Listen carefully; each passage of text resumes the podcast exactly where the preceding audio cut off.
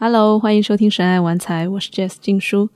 那这一期是我和学霸猫老师我们一起做客 Steve 说啊的一期访谈，所以我把它搬过来。那熟悉我们的人应该知道，我和猫老师一起翻译了一本书，原名叫《Waking Up》，中文名叫《活在当下指南》。所以我们在这期播客里面一起探讨了一下关于当下、关于正念啊、灵性等等话题。那也有我们翻译的一些背景。那这一场聊天本身其实也是一个不断回到当下的过程。那我在播客里面有表达说，啊，这本书其实蛮遗憾的，有很多精华的部分没有被翻译出来。但我现在重新再回想这件事情，其实有了更多不一样的感悟。那就是我对于这本书的使命，或许在两三年前已经完成了。其实回想，当时我刚翻完那本书的时候，大概就是两年前刚刚把《神爱玩财》这个播客做起来的时候。那会儿我对这本书的印象还非常的新，而且有很多体悟就在身体里面浮在表面上，所以我才做了《神爱玩财》这个播客，尤其是啊它的第二期，也就是我一个无神论者修哪门子行的那一期，以及那一期后面附带了两期，一个是。无头冥想，一个是大道至简两个字的密宗最高要义。这三期其实都是我在试图用我自己的语言阐述 Sam Harris 这一本 Waking Up 里面最最精髓的东西，以及我自身和在听 Sam Harris 还有很多的啊冥想、正念、修行的这些大师们，呃，讲述的关于。什么是现实？什么是自我？这些东西融会贯通之后的我的一个表达，所以想到这一点，我觉得还蛮完整的。就是哪怕这本书本身可能没有那么强的 完整性，但是在我自己这里，其实有了这三期播客作为一个呈现，我也是蛮欣慰的。所以大家听完现在的这一期，欢迎再去重新回顾一下。第二期和第二杠一、二杠二期，尤其是如果你刚好手边也有那一本《活在当下指南》，可以参照着我的这几期播客，或许他们会互相的照见、互相的增补，所以会是一个很有趣的阅读和收听体验。尤其是无头冥想，其实是我自己很骄傲的一个翻译作品，嗯，也做成了一个音频。在这里再次强烈的安利大家。好了，来听今天的节目吧。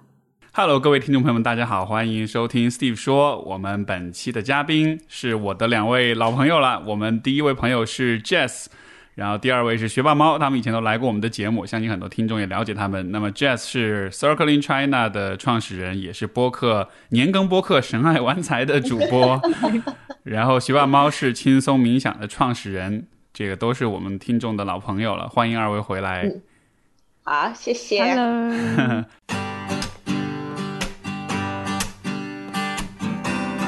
欢迎收听 Steve 说，和我一起拓展意识边界。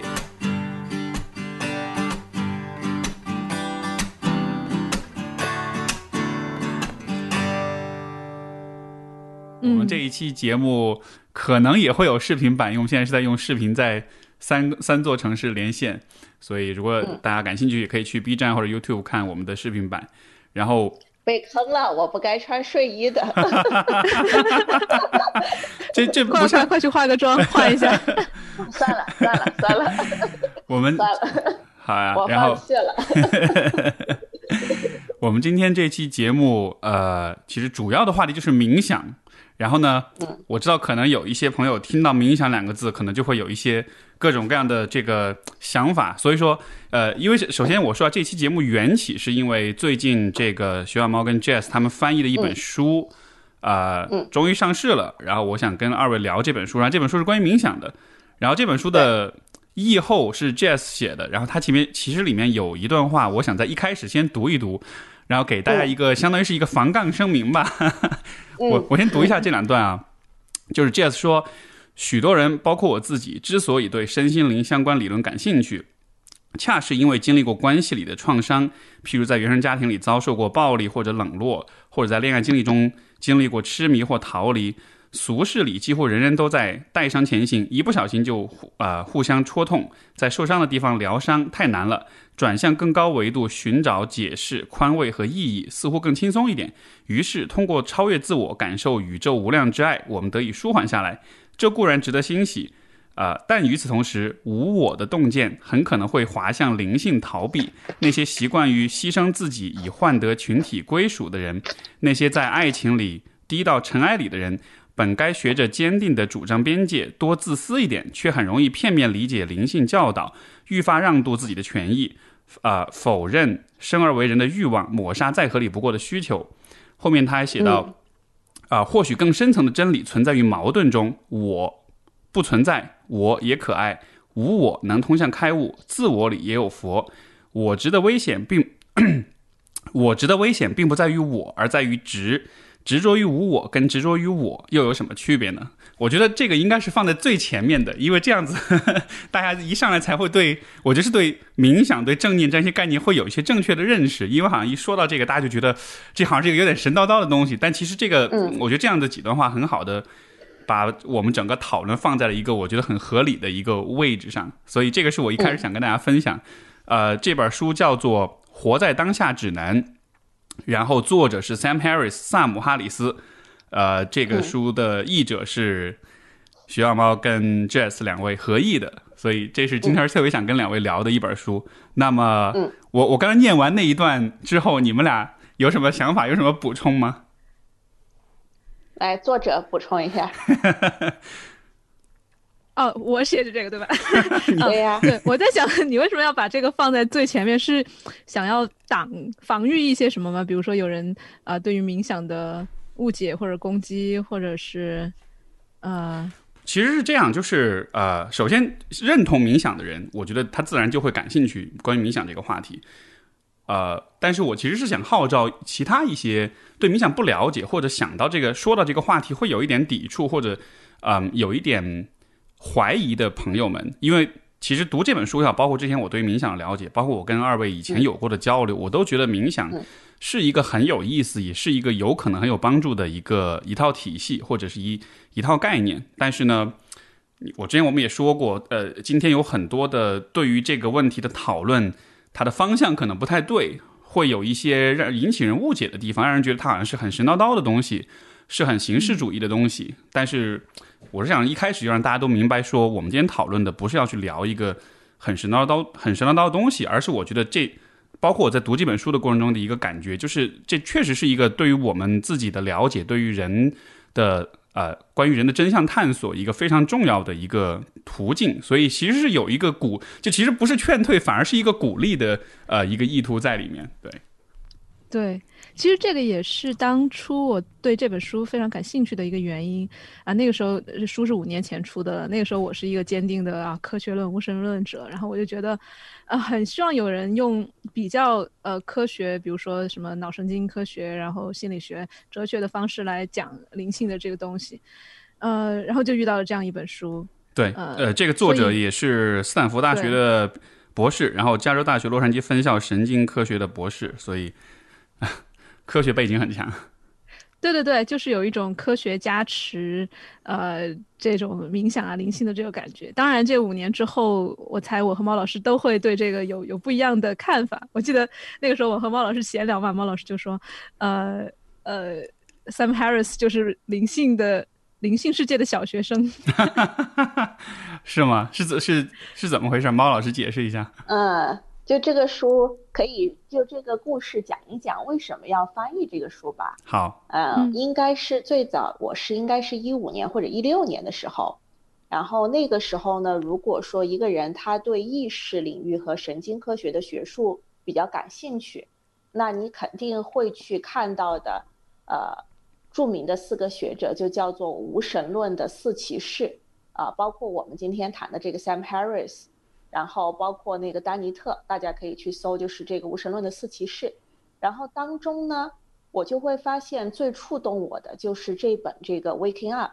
啊，也是 Sam Harris 写的。因为当时我被他触动到是，确实就像你们刚才说的一样，他是作者自己呢，他又会去拜访各种老师，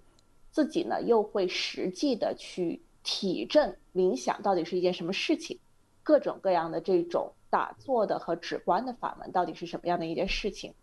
但是同时呢，因为其实现在西方的学术研究，意识本身就是一个很大的啊，也很受欢迎的一个神经科学和心理学，它走到了这个点，必须要去研究的领域。所以这个书其实我觉得它的学术价值非常大，它相当于是把这个未来你要做 meditation 的学术也好，或者说是神经科学的学术也好，它奠定了一个非常好的基础。啊，因为呢。当时我我有意识到一个现象，就是说这几年啊，一个是包括所有的积极心理学，他们一个很热门的研究方向都是会往正念以及是佛教的哲学方面去做。然后大家可以会发现，不管是英文世界、德语世界还是中文世界里面，关于 meditation 它的各种跨学科的研究就非常非常多了。那么意识领域到后面你会发现，科学现有的。实验手段不能满足我们对意识探索的需求，那我们从纯学术的角度来讲，这个时候就要做两个事情，对吧？第一个是你的理论上怎么去做突破、做演进，那么另外一个，你的真正的实验方案，其实就是你必须通过你自己作为一个容器，去做 meditation 的实验，去做各种法门的实验。不管在这个实验当中，你监测到的是你的脑波的状态变化也好。还是说我们之后有各种各样的方法，可以去看到这个呃神经的突破，包括是一些假设。它本质上来说，我觉得这本书它就是一个很好的一种从学术上的角度，给我们一种更宽阔的视野。我们并不仅仅把冥想作为身心灵或者召唤财富，它并不是这么一回事儿。我们人所有的科学，最终它是促进我们对人对宇宙的理解。那么，如果我们走到了一个意识科学的一个门口，那么从意识科学的角度以及自身探索的体悟去了解这个就非常重要。因为咱们约的是今天下午四点半哈录播课，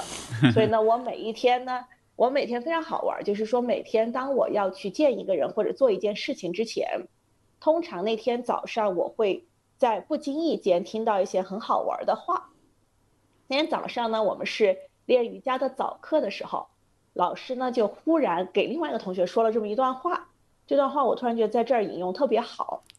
他说：“这个，他说他对那个同学说什么呢？他说，你看哈，瑜伽就是在千百年来，所有的大师其实已经把怎么练身体、怎么练呼吸这一套方法给你总结透了，讲透了，就那么点儿东西。好，但是我们真正的问题是什么呢？不好意思，你这个人是新的。”也就是说，咱们现在在座有三个身体，有我的身体，有 Jess 这个身体，有 Steve 这个身体。我们可能最后练的都是同一套瑜伽，但是因为这是三个新的身体，它来到了这个世界上，那么这三个新的身体只能用他们自己的方式去连接瑜伽，去感受瑜伽。而这是我们每一个身体，一百个身体，一万个身体，包括现在现存在世界上的六十一个身体。我们其实好像都是在用自己不同的感受，去契入到这么千百年来人类已经留下来的东西，所以我觉得这非常妙。你看到最老的瑜伽老师和可能第一个初学入门的瑜伽人，他们在练同一个动作，就像所有的刚刚学习冥想的人，他也在打坐。好，你可能练到最后了，你开悟了，你正道了，你还是在练习打坐，但这个不重要，重要的是说我在尊重我的这个身体。我在用我的这个方式，通过这件事情，去跟我自己的身体重新产生连接。最重要的就是关注到我自己的感受。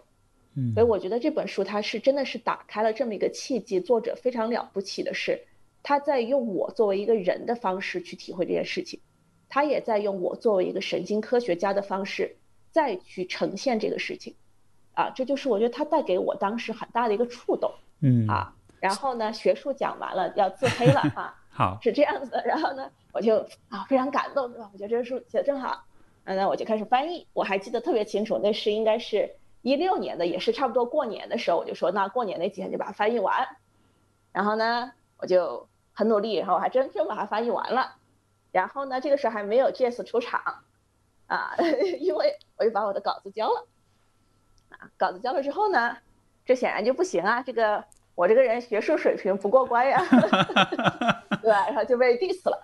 ，diss 了怎么办呢？那就得找学术水平过关的人啊，然后呢就找到了 Jess 同学，然后 Jess 老师说的非常好，我现在都还记得，他说，嗯，他对我的某几章他说。这是你自己翻译的吗？怎么感觉是你找的那种一百块钱一天的实习生翻译的？呃，这让我非常客观的认识到了，你看这就是初学者的水平，对吧？所以啊，anyway，就是有了 Jess，他的真的把这个学术的部分呈现的非常非常好，然后才有了后面的过程。所以你看，就像我刚才说的，好像我是去做了我的第一步，好，然后好像我走完了前面一半，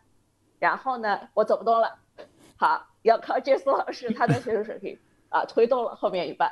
啊，所以所以最后大家才看到了这本书。所以想过来，这五年是一个过程，还是很有意思的一个过程。嗯，大家各自走了一半的路啊。嗯嗯，这个书确实是呃，我在读的时候，我觉得就是因为首先 Sam Harris 他是本身他确实是长久以来他都对于冥想这件事情是一个很很坚定的一个推崇推广冥想，然后他自己也。也练冥想，他也鼓励所有人都去练。他自己开发一个 A P P，也是做冥想的。嗯，所以像刚才这个猫老师说的，就是他自己是把个人的经验投入其中了。他不是一个高高在上的一个旁观的学者，只是一个研究者的角色。而你们俩在翻译，我因为其实这书出来，我确实觉得我认识的，呃，我觉得适合做翻译就是你们俩。我想不到别人，所以我所以所以我看到你们俩的名字打在那个译者呢，我就觉得嗯，完全不意外，就应该是这样的。对。而且这本书的这个翻译，我觉得确实也翻译蛮好，就读起来很顺。因为 Sam Harris 本身他的语言也是语言表达能力其实很强，他是我觉得所有的这个公共公知里面，我觉得语言表达能力算特别特别强那种的。但是翻译起来可能也不是那么的容易，但是我觉得最终读的体验还是蛮好的。而且其实这个书比我想象的要深，就他有对他其实他上来开始在讲就是什么是我，什么是意识，然后一下就。我我我我还蛮意外的，因为我本来的预期是说，哦，讲冥想就是讲啊怎么呼吸，怎么内观，就是那种你知道很很落地的那种，很干货的东西。结果发现哇，是一个很本质的哲，甚至是哲学层面的一个讨论的哲学书。对对对对，这个也是我可能一直想要，哎呀，有点觉得遗憾，就是在编辑的过程中，他把这个名字，比如说从 Waking Up 翻译成了活在当下指南，听起来是一个特别接地气的一个名字，完全是被那个标题误导了。读者有所误 导，对对对，他其实让可能想要去获得特别具体的指南的人看到会有失望，因为它里面其实其实讲的是非常深的呃哲学和科学的探讨，然后其实没有太多具体的。呃，一步一步怎么做的那种指导，然后对于他，其实这个 Sam Harris 他本人，他的读者群，他写这本书其实是为了，就是让那些死死就是硬核的呃理性派去去理解冥想这个东西，然后但是这个。名字在中文的标题里面可能又吸引不到这样一块人，所以我觉得其实是蛮遗憾的，对我自己。对吧？而且这个书就翻译其实是五年前，因为我也是老早就听听说过这本书，但是是为什么隔了这么长时间才出来呀？对，对，缘分吧，是不是？我这给了我们两个冥想的机会，一个就是在遗憾中去冥想，另外一个就是在等待中去冥想。当你当你真的 overcome 了这个遗憾，然后当你放下了这个等待，它就出来了。还真的是这样的，就是应该是十二月份出的嘛。然后呢，我已经是完全忘记这个事情了，我甚至觉得这个事儿不会出了。然后十二月份突然有一天，Jess 跑过来告诉我说：“哎，这个书出了。”然后我说：“呃，我说啊，这啊。”然后最开始我不知道，我那天给你发，可能我给 Jess 发微信发到他另外一个号，他没看那个号，应该是最后纸质版出来，好像是圣诞节之前的没几天吧。然后呢，你也不知道，我也不知道。然后是一个读者看到，还突然跟我说这个书出了。然后你会发现这个书出了。比如说在这个过程当中，我觉得这个过程它本身才是一个最好玩的过程。它已经不是说你再去做这件事情，或者这个书它能带给读者什么，不是。当你的生命跟那个书发生关联的时候，它是带给你无数个你要去跟它共舞的机会，不管是它带来的是遗憾，还是等待。或者说更多很复杂的情感，哎，但是这些情感慢慢的好像就是你跟这个书的连接，或者你们的生命的一部分。当你接纳它，它自然而然就变得很有趣，我觉得它非常有趣。真的，呃，对我来说，真的是一个跟。我照见我自己的过程，比如说我最近真的 ego 很痛，就是我当我翻完这本书的时候，我觉得它特别好，然后嗯，就里面很美妙的一些词句什么的，结果全被删了嘛。然后对。我我梦想中的那种，对对对，梦想中的那种这本书要一鸣惊人，然后啊，我又是译者之一，然后里面的那个要翻译的那么优美，然后那个梦有点被破了的感觉，然后最近都很疼。啊 好啊，不，你看嘛。所以你没看，你你你有个微信号你没用了，我那天说我就我就跟你说，我说让你有版税拿了，让你去吃好的，对吧？没收到那个，所以你看你就这个这个现在重新把这个 message 传达给你，对吧？如何去补这个痛？这个呃，这个这个痛我非常非常能体验体会得到，这个书，呃。呃，怎么说呢？现在我们在国内这种出版的氛围跟环境，因为之前我翻龙虾教授上一本书，包括即将出的新的一本书，我觉得大概率也会有这种感觉，就觉得翻的翻翻的和出的还是会有比较大一些出入。甚至之前网上还有人在骂，就说这个译者明显是什么不懂他在说什么啊，乱翻译啊，然后跳过了很多内容啊。然后我就我听我看了，我也哎，我也不想解释，就算了吧，就这样吧，背个骂名。嗯，对。然后这个过程我也觉得是很有意思的，就是我看到这种删减我会很痛，然后猫老师好像就特别淡定，然后对我想问你，你真的不痛吗？嗯，我觉得是这样子的，就是当我们去翻这个书的时候，其实我们最开始你就知道，它一定会有变化，就像这个变化，它不一定是好的，也不一定是坏的，但是它好像就是我们当时当下所有人的集体意识。它能够呈现出来的，它就是这么一个过程，好，它最后就这么一个东西。我突然觉得，就是这可能才是我们作为译者，你在这个书当中真正的正念的训练是什么？包括我们可以对这种好像我被砍掉了一些东西的痛，我会去进入到它，我会去跟它冥想，然后我们最终真的会发现，所有的事物它只是流动出来的一个本质，好。所有，但是这个这个遗憾特别常见。我觉得一个最美妙的比喻是什么呢？啊，人家曹雪芹的后四十回也没了呀，那曹老师怎么办？但我个人一直的观点是什么呢？我一直觉得那后四十回是在的，只是说我们现在人的意识还不足以看到那后四十回。那就像这本书，或者说龙虾教授的，或者所有的书，是不是它原本的那个本是在的？你去看英文版，你也能看到它的原本。好，但是当它被放到当下的这个语境来的时候，这个时空它没有好坏，但这个时空的集体意识它准备好接受的就是这么多。好，那我我觉得我的玩法是什么呢？我在这个时空里面，那我就先去接受这个时空里它只能出来这么多，好，那就行了，对吧？这就是这就是说你看过全部的，你知道全部的在，但是呢，你又能理解说这个时空它只需要这么多。哎，那我就接受这个时空只需要这么多。慢慢的，你不再觉得这两个事情之间它有一个很大的落差或者很大的一个鸿沟，啊，那就现在这样，对吧？就待在这儿。就像我们现在疫情了，OK，我们不能出国去玩，我们只能在这个时空里面，那就在这个时空当中去接受这个时空的东西。我觉得它表面上我们好像也是被删减了，我们好像也是被限制了，但是在这种被删减的限制的过程当中。一旦我们的心敞开到你能够去接受这些限制，好像这些限制它又被转化成了一种更多的可能性，好像反而变成了一种更开放的态度。所以我一直觉得，好像我就不觉得痛，我就只会感觉到一种，它就是一种美妙的过程。嗯，这个是。呃，这个资深的这个冥想的练习者，就他已经猫老师已经把这个融入到自己看待万物的一个视角当中啊。是，那就我我从是那那我从就是可能稍微入门一点，或者我从比如说读完这个书之后的角度去，嗯，也许也是去呃去去提问吧，就或者说是试图去理解你刚才说的话，因为因为在读这个呃这本书的时候，其实 Sam Harris 提出很有意思的点，他就首先他是说，就是人的意识是有是不止一个中心的。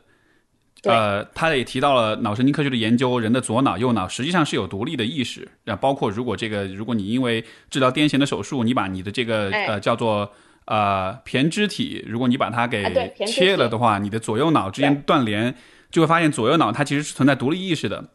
所以说，人的意识中心不止一个，那么也就意味着嗯。意识其实不是像我们想象的，是一个统一的、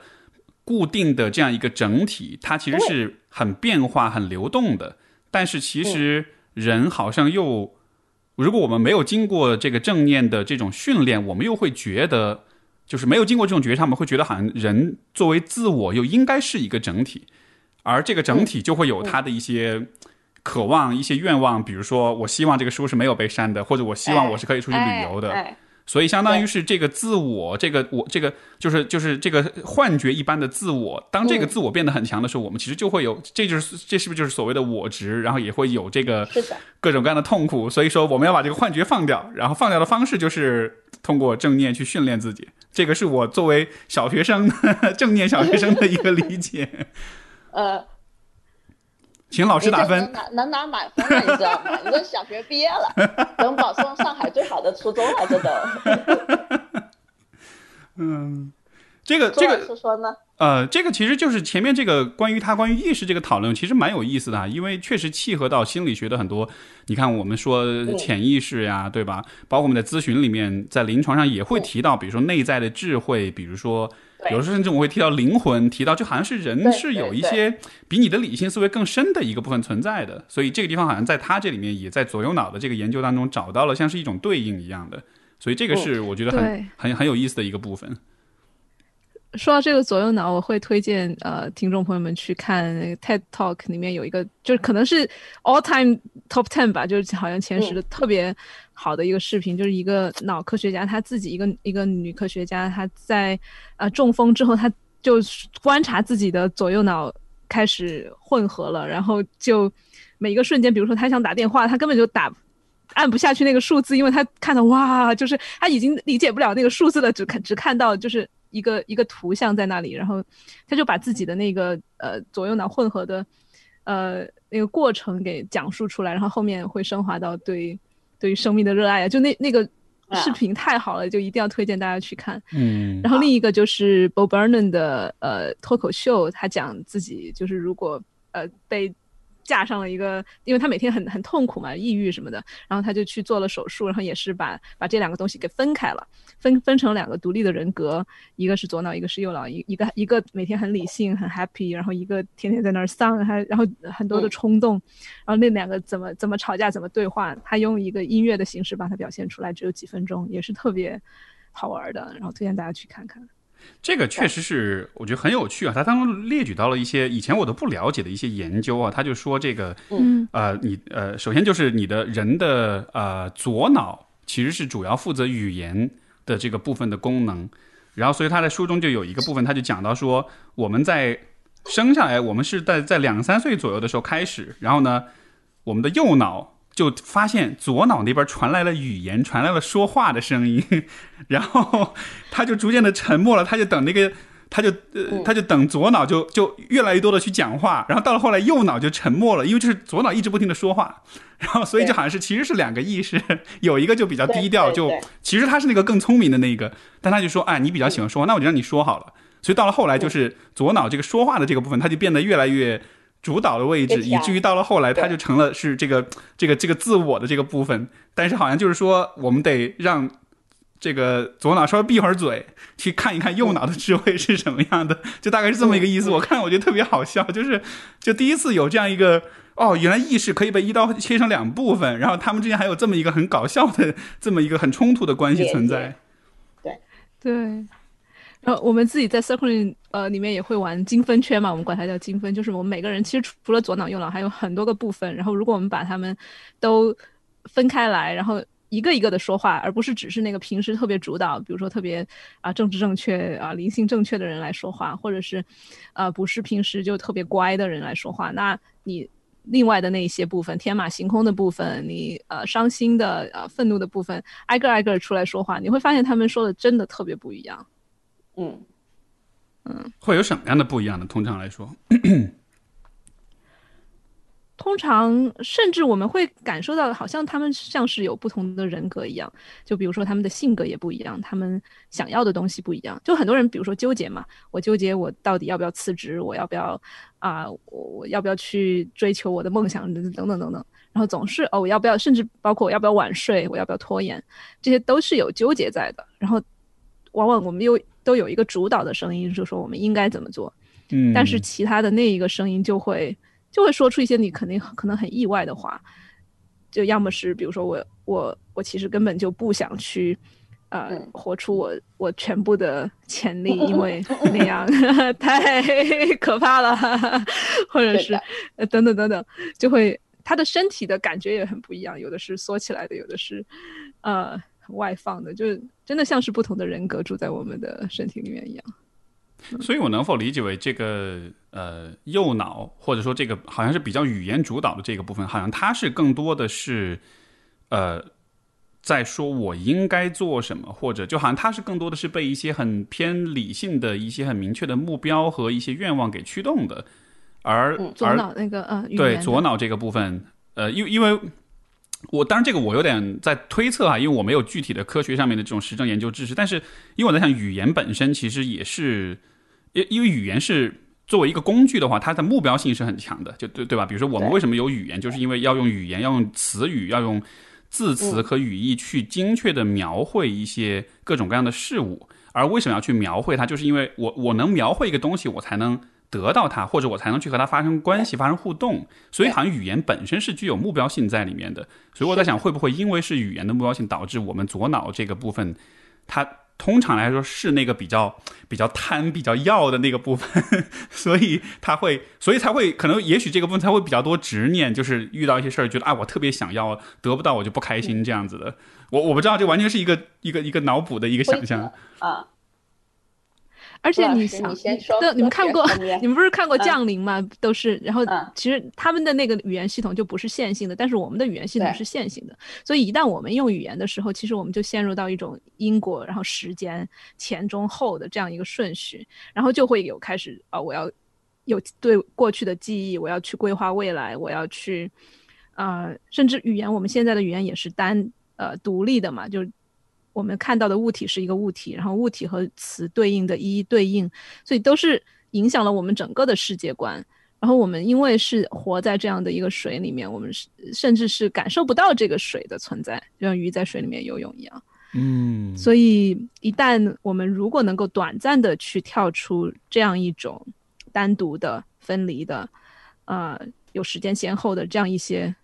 惯性的话，只需要。我们四川话瞅一眼，有别的可能性，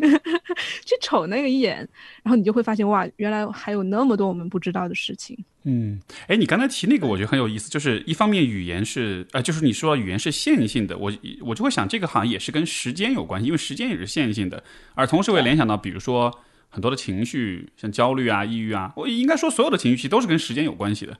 因为它其实都是我们和未来的某一个状态的我们。之间的一个关系，对吧？比如说，如果我觉得未来的我会变得更糟糕，我就会害怕；未来的我有可能遇到危险，我就会焦虑。所以，所以是不是从这个角度来说，好像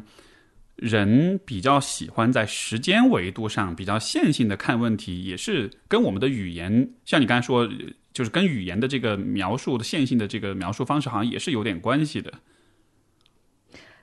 我猜猫老师不会同意你说的时间是线性的这个。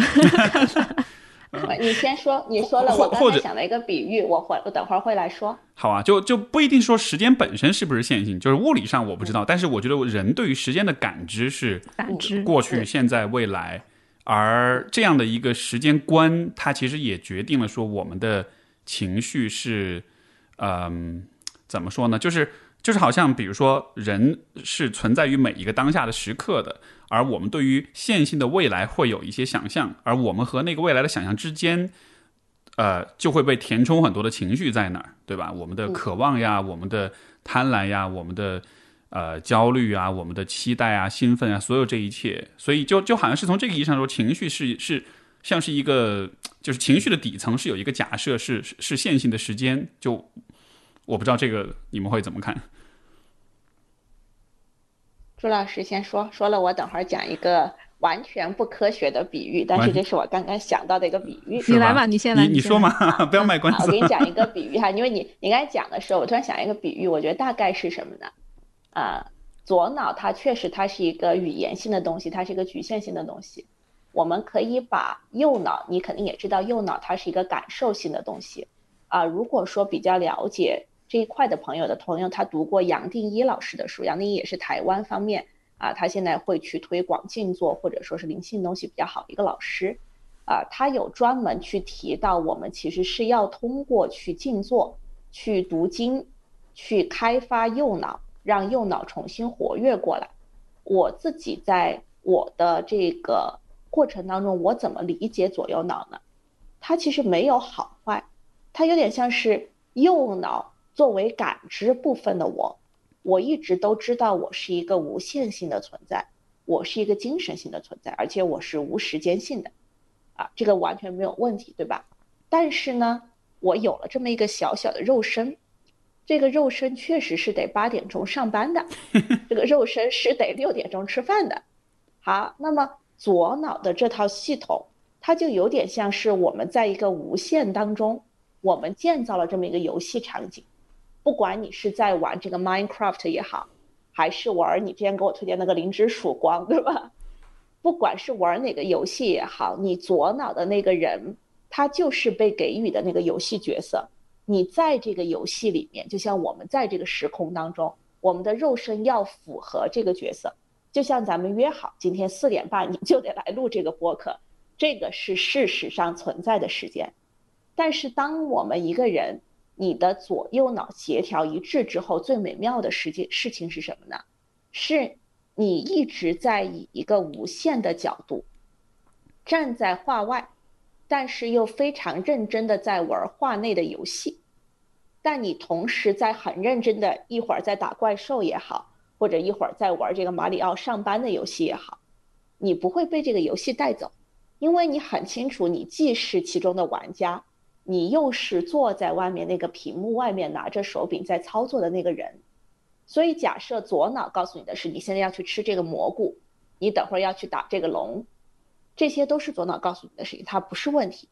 你真正的焦虑跟抑郁来自于你忘了，你以为你打不了那个龙你就死了，对吧？你你的你以为你真真的你这个啊龙没打到你这个人就毫无价值，对吧？你这个人游戏币花光了，你就是一个非常没有价值的人，你就是一个可恶的人。但是我们最要紧的是，我们都忘了，我们每个人其实都是在那个电脑屏幕之外的，我们才是最大的玩家，我们是在去选择游戏、看见游戏的。那如果游戏里的人，我们大家都在玩致富的大富翁游戏，那这个人他亏了五千万，有个人赚了五千万，我们所有人都能给他交税。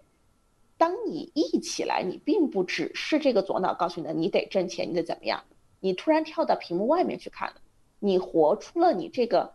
无限的。在无限世界里面，无限精神、无限力量去看游戏有限角色的时候，这个时候所有的问题它就不存在。我们正所谓的整个大家不管是学习灵性也好、冥想也好，啊，包括所谓的右脑开发，它不是让你左脑的事情变得更好，但是呢，它以一种非常神奇的方式却让一切都变得更好，是因为你找到了一个。更大的力量，那个力量一下子就把你所有的好和坏，它既消解了，它又承载了，它既更深入的进去了，但是它同样又把所有的一切都超越了。我觉得它就是说，我们整个意识过程当中最美妙的东西，包括这本书里面也有写，意识本身就是这个电脑屏幕，你在上面玩什么游戏，你玩的好坏不重要，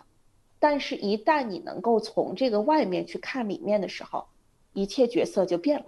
一切就改变了。所以比较好的，或者说比较拙劣的编剧，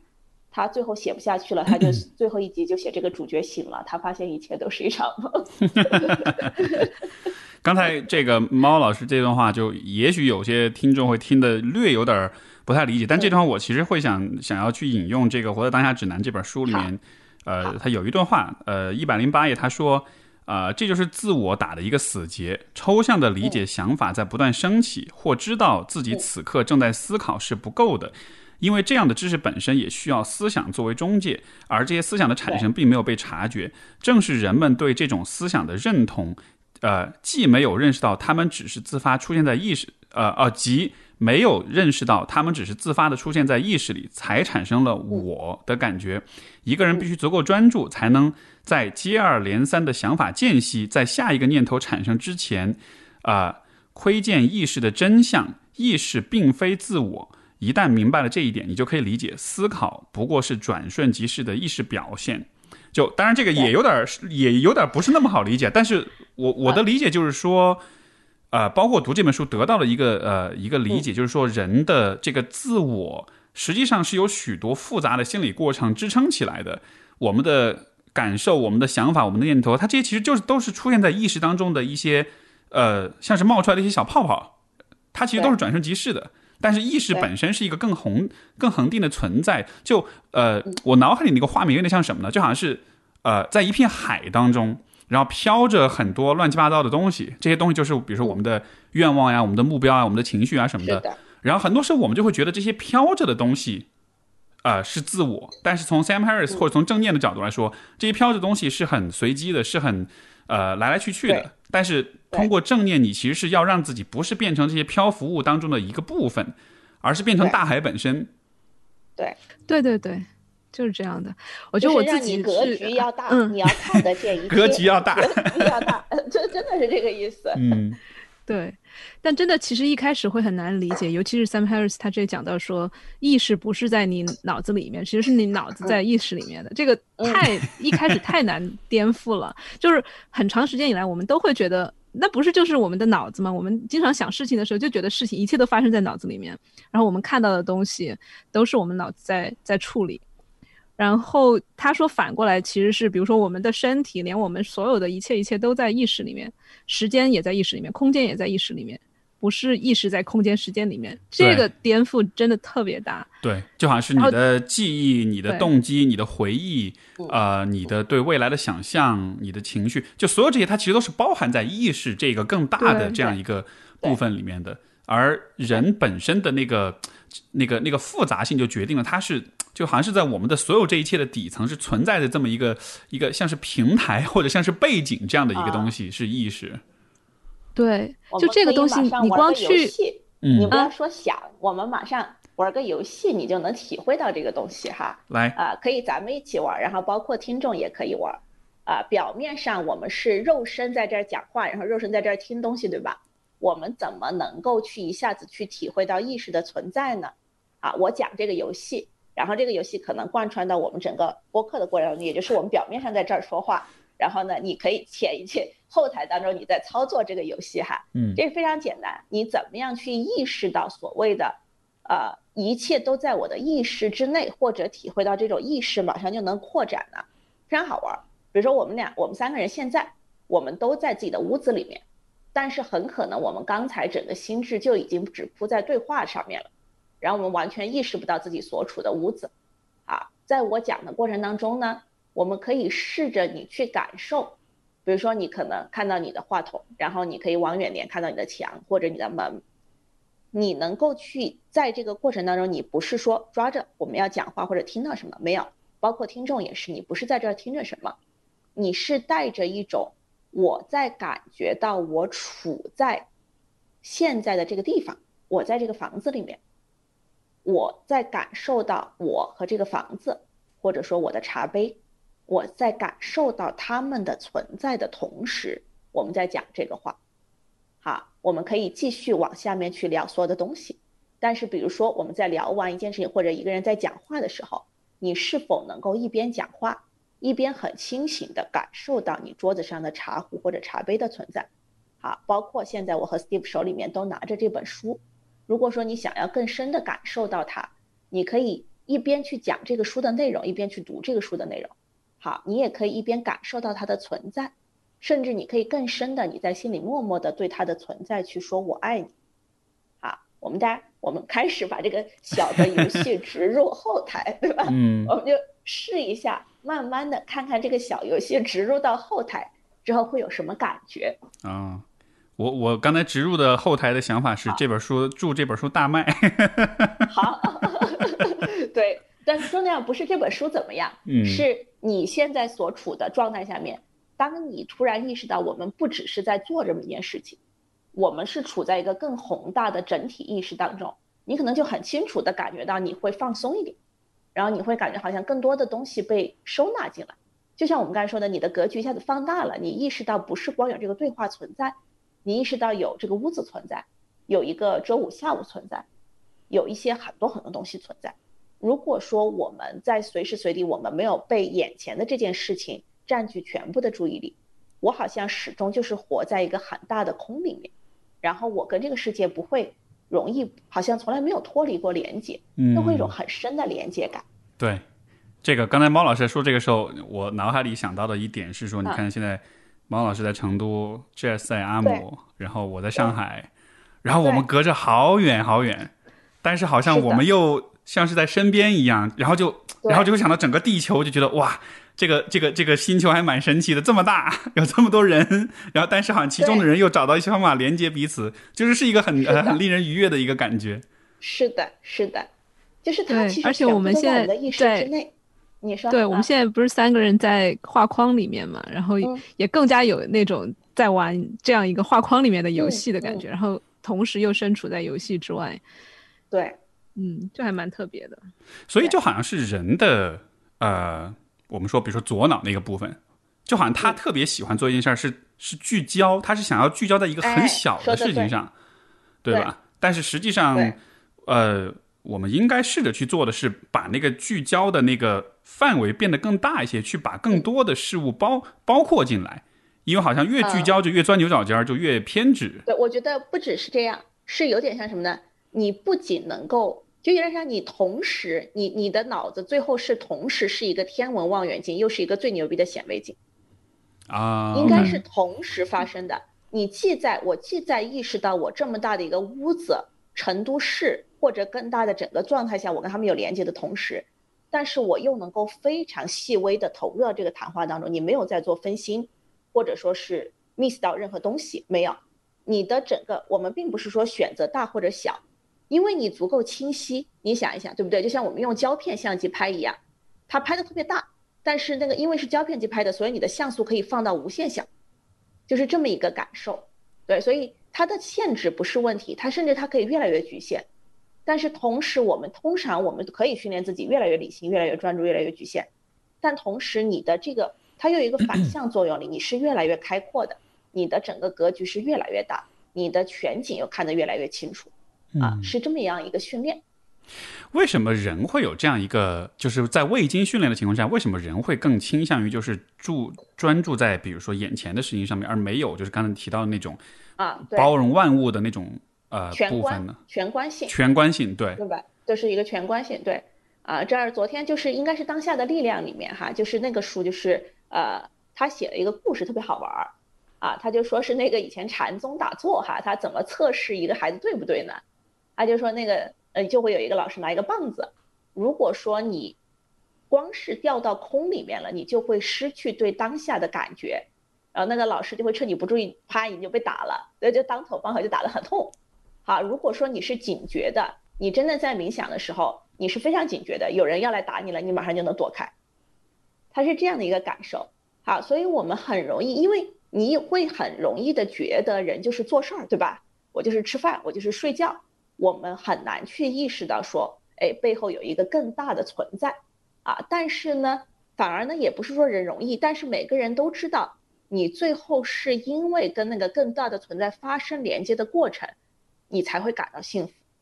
不管是一个音乐家，好的音乐家，他就是透过音乐，他感觉他通天了，他感觉到他跟生命很深的一个东西被连接了。包括一个作家，或者说是有的人，他可能就是在做饭的过程当中，他跟他生命很本质的东西去连接了。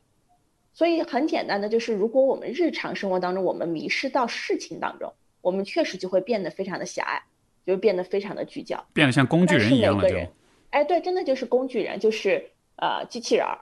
但我们每个人，其实我真的觉得哈，现代人的意识程度都蛮高的，每个人他都慢慢的开始去找到一些跟他的灵魂相通的东西。他哪怕就是呃听听歌然后最好玩的，我刚才看到，我突然想着，就是那种中年男人晚上下班回家之后车停好，他在 下车之前，他在车上待待待那两分钟，在他走进去面对他的家庭之前，那两分钟也是他的灵魂的一个短暂的器具，对吧？其实每个人他都懂得去放空，他也都或多或少的会给自己很多很多放空的机会的。只是说我们可能没有办法去描述出这个东西来而已。所以放空为什么让人开心、让人舒服啊？因为放空的时候，你就不是完全聚焦在一个具体的工具性的一个目标性的事情上的。是的，这个时候你好像是你的内心是有空间去跟更多的乱七八糟的随机的东西联系起来的。对，你的存在就变得广阔了。嗯，我要我要我要有 confession，我现在就正在放空的状态。王老师巴拉巴拉巴拉一堆，然后我就是放空的状态。嗯，但就是但就是说，这个这个放空和这个聚焦，就是其实它是不矛盾的，它其实可以同时做到。呃，刚才你说这个，让我想起了一个。因为我一直跟读者推荐一本我很喜欢的小说，叫《炼金术士》或者是《牧羊少年的奇幻之旅》。它其中其实就有一个故事讲，就是这个道理，就是他呃，这个主人公这个牧羊少年这个圣地亚哥，他在呃呃呃，应该是呃应该是个寓言故事啊，就是说一个这个少年走到一个灰的沙漠里，发现一个辉煌的城堡，他走进去之后遇到一个智者，然后他就想成为那个智者的徒弟，然后智者就说：“我给你一个勺子。”是在上面呢，装装了一勺这个，就是这个油啊。你现在就拿着这一勺油，然后你去在这个城堡里走一圈要是走回来了之后，这油一滴都没洒，我就收你做徒弟。然后这个少年就拿着这一勺这个油，就很小心的，然后走绕了这个城堡绕了一圈回来了之后，然后就发现一滴都没洒。然后他就给这个智者说：“你看，一滴都没有洒。”然后那个智者就问他：“你在走的时候，你有没有注意到？”这个城堡当中美丽的波斯地毯，有没有注意到那些小商小贩？有没有注意到那些吹着笛子耍蛇的人？他就说没有。然后智者就说：“那你再去走一遍。”然后他去走，走完了之后，然后就洒了。回来问他说：“怎么样？都看见了吧？”啊，都看见了，很漂亮，很美。然后再一看勺里的油，一滴都不剩了，没了。嗯，是的，这个是个好故事。嗯，对，就好像是这两件事，其实就得去平衡。它是一件事儿，它是一件事儿。嗯，它是一件事儿，怎么讲？嗯啊，就就那又是今天早上我们瑜伽老师又又给我偷题了，对吧？就就每天就会有一些工具人，他会告诉你今天你需要说的事儿是啥。原来的同学呢，他就对吧？他就他就像一个大力士一样在那儿做，啊，那就非常简单，就是体式，你做的这件事情就是体式，体式就是左脑，呼吸就是右脑。好，很多人他觉得瑜伽到底是练呼吸还是练体式？那非常简单，你的体式就是那个油。如果你只是去关注你要做到那个动作，你就会丢掉你的呼吸。好，但是你光是关注你的呼吸呢，你又会忘记那个油。所以老师他讲了一句话，他说我们做瑜伽到底是做什么？是在你做体式的过程当中，给你的呼吸增加难度。就像我让你去看波斯地毯，看小商小贩，给你不洒出这滴油增加难度。但随着这个难度，你会发现你在稍微难一点点的过程当中，你再去呼吸，是不是你的心智就多了一点空间？当你的心智多了一点空间之后，反过来你的身体又多了一点空间，慢慢的身体越来越多空间，心智越来越多空间。我们刚才说到的这个，你的油不洒出来，但你又能看到全貌，你既可以做到所有的动作，但是你又从来没有失去过呼吸，这种非常美妙的平衡它就出现了。所以，我们所有的人，你不管是在做瑜伽的练习、做正念的练习，还是你去搞一个跆拳道，还是你去搞一个创业，其实它都是一样的。我们人这一辈子，你最后练的就是这种全观跟微观，非常精妙的。你自己怎么去找到你生命当中那个心智跟身体慢慢平衡的一个空间，对吧？其实最后当学霸也是这个道理，对吧？你怎么做的又快又好？那真的就是，我觉得人一辈子，当我们有这个想法的时候，你就知道一切都是在玩。一个最好的米其林厨师，他做的就是这件事情啊。他怎么样又迅速的把这个东西切好，他又没有失去掉对整个东西的把控。所以高手跟高手之间，你越来越多能品或品味到为什么一道菜，人家做的就是很美妙。你就是透过它，你看到了非常精细的刀工，非常精细的火候的把控，但是你又感觉好像整个川菜的整个美食的灵魂又在那道菜里面，啊，非常非常美妙的过程。这个描述蛮有意思的，就好像是，所以就好像是呃是是呃，我们在通过这种冥想的修炼，似乎是在向人们描绘一个更为理想的一种状态。在这个状态当中，你是既可以很专注、很精细，你同时又可以和很多事情有连接，而这个过程是需要练习一点的去实现的。就像你刚才说的，让呼吸变得更难一点。呃，因为你既要兼顾呼吸，又要兼顾你的体式，又要兼顾可能其他的很多事情，但就好像是在这个一点一点的更多的兼顾的过程中，呃，好像这种怎么说呢？就是这种既既专又囊括又精的，有就就是它就好像这样的一个平衡，就不断的不断的往前延伸了。然后好像是的，然后通过持续的练习，人是有可能达到那样一种，就是就是两个极端都能得到，就好像是这个。两边都两头都站的那种感觉，对，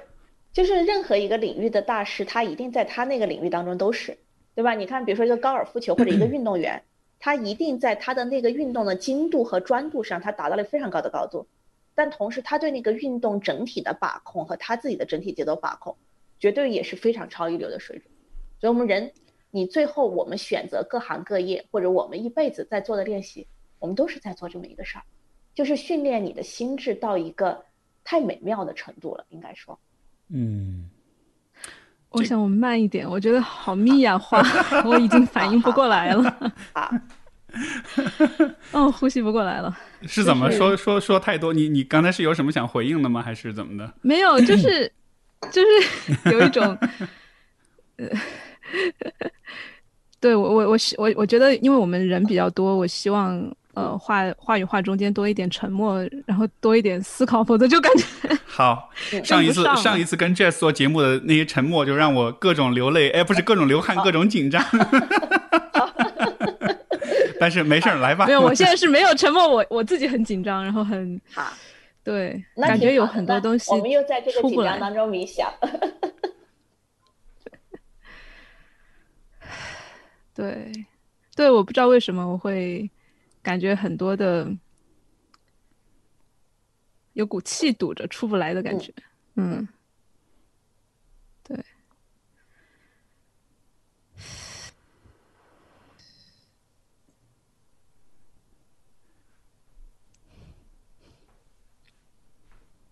然后还有啥想说的？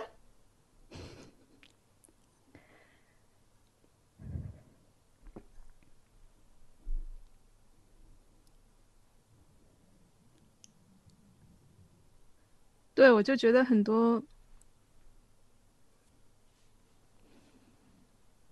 知道为什么就会有想哭的感觉出来。好，那这也是很好，这也是这个过程当中去接受它。当然，当然，当然。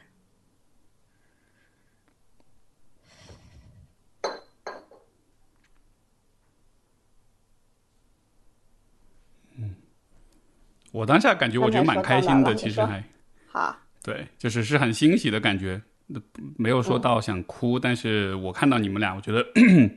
非常开心，以及我想哭了吗？我倒没有，还没有到想哭的感觉，但是就就心里面很暖的那种感觉。我觉得跟你们俩的对话，这个话题，还有你们俩这两个人，就是让我那种感觉是很舒服的。嗯，对，嗯。对我，我我可能会处理信息，就像刚才信息量很大，既有理智层面的，又有很多。就猫老师也后台也开这个游戏嘛，对吧？我们，然后再加上，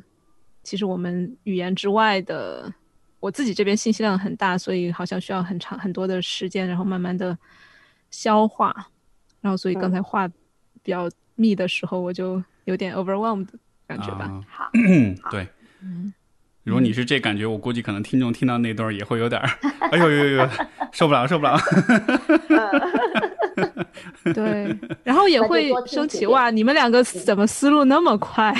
就是好像好像头脑反应很快，因为比如说 Steve 说一个问题，毛老师又很快能够回答出来，好像是没有没有经过思考的，然后就流出来了一样，然后 Steve 又可以回过来，然后我就对。但是好像真的也也没有经过思考，好像真的也没有经过思考。哎，对，其实真的，这我同意毛老师说法。其实刚才我也没有太特别多的思考，他好像也没有经过思考。对对，就反而是觉得，哎，这这事儿就挺挺对的，就是就是这么着的，就那种感觉，嗯嗯嗯哎，我呃，哎，我的我我本来刚才想说一个什么事儿，又又给忘了，但是算了吧。嗯嗯，呃，对，可能我的紧张感来源于就感觉会有点错位，就是你是觉得没有融入到我们对话里面来，这种感觉是吗？就好像是我们跟那儿说太多了有点把你晾一边那种感觉。不是晾一边，就是没对上，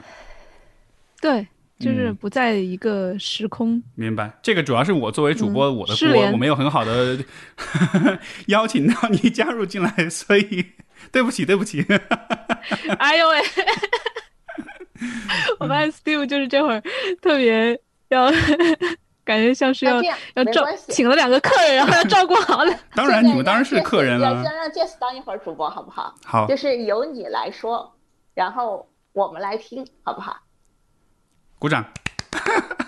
哎呀，没有个闹着玩儿的。就这样，如果说你觉得 OK，你会觉得说好像很多信息向你涌来，你很 overwhelmed，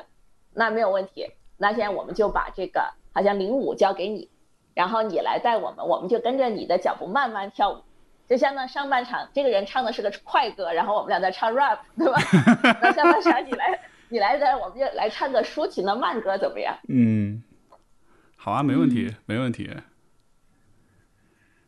而且我觉得很棒哎，就我们之间能够以这样的方式来来对话，对包括来处理这个对话的这个嗯状态，我很我觉得很酷，我觉得是一个超酷的事情。我我以前很少有过这样的经验，所以还蛮棒的。嗯，对，对对对，我也觉得蛮棒的，但同时也还是蛮觉得蛮脆弱的吧。就是相当于我们是，呃，在谈话就谈话的话题之外，我们又进入到了三个人之间的谈话。嗯。嗯就好像一方面是在说这些话话题本身，但另一方面好像又有另外一些东西。嗯嗯嗯，对，因为他既然是个谈话，那就很好，那就一定会有自己的感受出来。对，对对，我其实这会儿感觉跟你们两个的距离会近一点。嗯嗯，其实我很珍惜就你们两位朋友，然后能聚到一起很难得，所以刚才可能我觉得有点，嗯、失联的感觉，就像是，其实你们的话，比如说我也一直听你们的播客，关注你们的信息，有毛老师你说的话，其实在你单独一个人说的时候，我也能听到，然后可能我现在更期待的是我们之间有更多的互动和交流。嗯对，嗯，对，所以就希望有多一点喘息的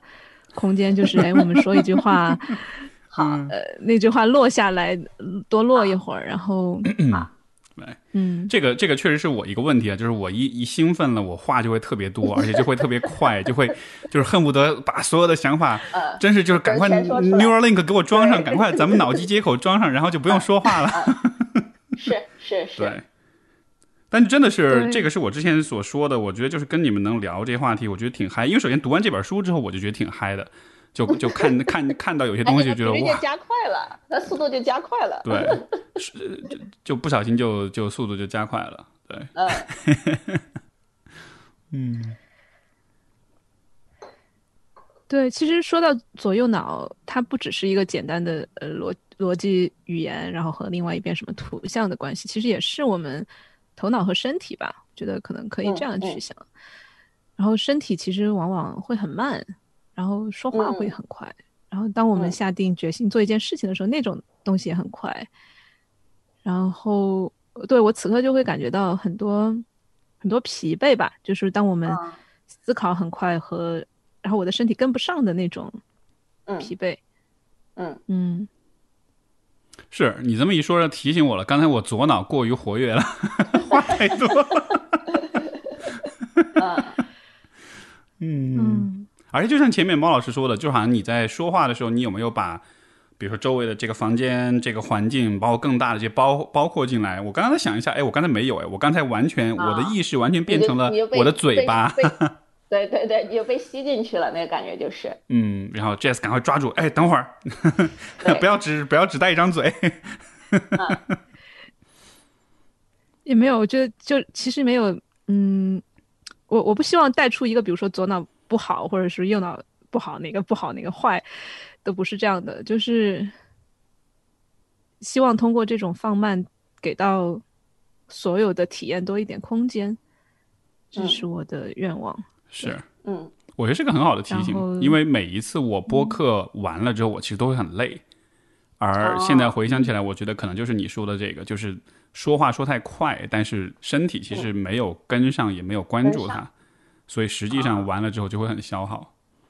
嗯，等会儿完了，看看今天会不会我会不会那个感觉会稍微好一点，会不那么累。但其实就但其实就你刚才这样一提醒，我觉得我已经放松下来，我没有刚才那么亢奋了。嗯。嗯，嗯，蛮好的，现现场现场正念了一把，现场体验 真的是现场正念好。嗯，是蛮神奇的。前面就是呃哦，我想起来我刚才想说什么，我可以分享吗？哎呦喂，现在变成就是呃，就是其实也是在说左右脑的问题，也是在说这个聚焦和这个，嗯就是呃，哎，刚刚那个词是什么来着？猫老师说那个，呃，啊、就是无限的广阔跟聚焦，对对对，就是大这个和小。大和小的这个问题嗯，然后望远镜和显微镜，对，对对对，嗯然后呃，我其实能联系到我的一个呃，就是在心理咨询当中一个工作上的体验。就当然我肯定不是说多么大师多么厉害，但是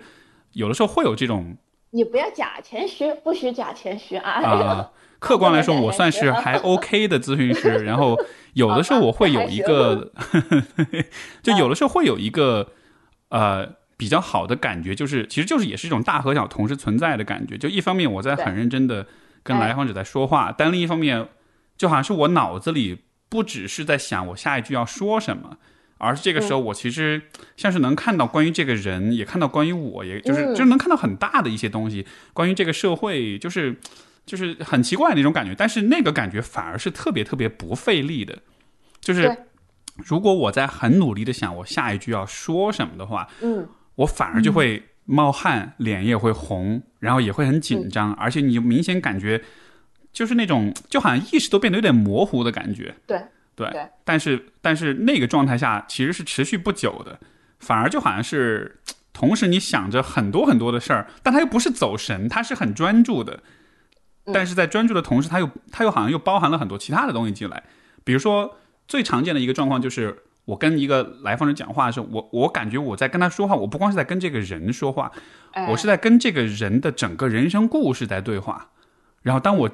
以这样一个感觉面对他的时候，就很容易进入到那种很容易那种状态里面。对，而如果反过来，如果我只是在跟一个人说话，我的观察就是很多时候我会很容易对这个人有评判，或者是对他不耐烦，会觉得哎你怎么这样 你这会儿有评判吗？啊？没有没有没有，绝对没有，绝对。嗯，所以这种大和小这个东西，我觉得就还确实很有意思，就包括在这个书当中讲到的，呃，我觉得是给了我很好一个启示。对，我其实刚刚听你们讲，我内心一直会有一种说出来蛮羞愧、蛮蛮脆弱的感觉吧。就是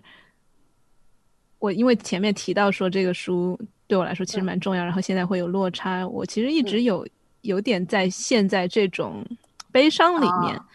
啊。然后对，然后又又有一个好像很。尤其是比如说猫老师，你讲到非常宏大或者是很很很很灵性的那些东西的时候，我又我我的一部分其实是能够跟它共振的，能够去融入到，其实就说啊，我我不只是在我的悲伤里面，我其实还有很多我能够关注到身边的其他的东西。但与此同时，好像我不能够很快的就一扫而去，就是啊，那没关系的，然后所有的东西。呃，可以换一个角度看呀，换一个视角，然后什么与它合一，这些我都懂。然后与此同时，嗯那个悲伤也还在，所以这可能是我一直以来在这个过程中，直到现在他的后台背景里面，我观察到的一个东西。对，所以我才说好像有眼泪要出来。对哦，是这样的。嗯所以就好像是它的完整性这个部分没有很完整，这对你来说是一个特别对特别失望的遗事儿。我觉得这个事情。但我觉得这个就是 Jazz 本人呀，就是说有的歌手就像 Steve，他是个唱 rap 的，Jazz 这个歌手他就是专门唱苦情歌的呀，就是就是他并不是问题。嗯，然后你会发现 Steve 他就是个唱 rap 的，对吧？好，然后 Jazz 他不用从那个悲伤出来，他也不想出来，因为他就是唱，我也不知道现在唱悲情歌，但是 anyway 就是有的人他好像天生他就是应该去唱慢歌，唱悲情的歌，然后那个东西他跟你就是有连接的，那就是你，你就是要成为这股能量表达的通道，所以无论哪怕这个书它没有被删减，呃，你都会找到新的悲伤的地方，对吧？就来了、来了一个亿的版税，你也能找到值得悲伤的地方，呃，但是这不是问题，我觉得这不是问题，就是你会发现，也许你的灵魂里面就是一个呃悲情音乐家，anyway 就这种吧，嗯。什么？我我没有觉得它是问题啊，我一直以嗯。来都没有觉得是问题。我我的意思就是是，你的旋律，嗯。嗯。对对对，一定程度上也是希望在我们三个这个空间里面，让嗯，这个旋律有有一点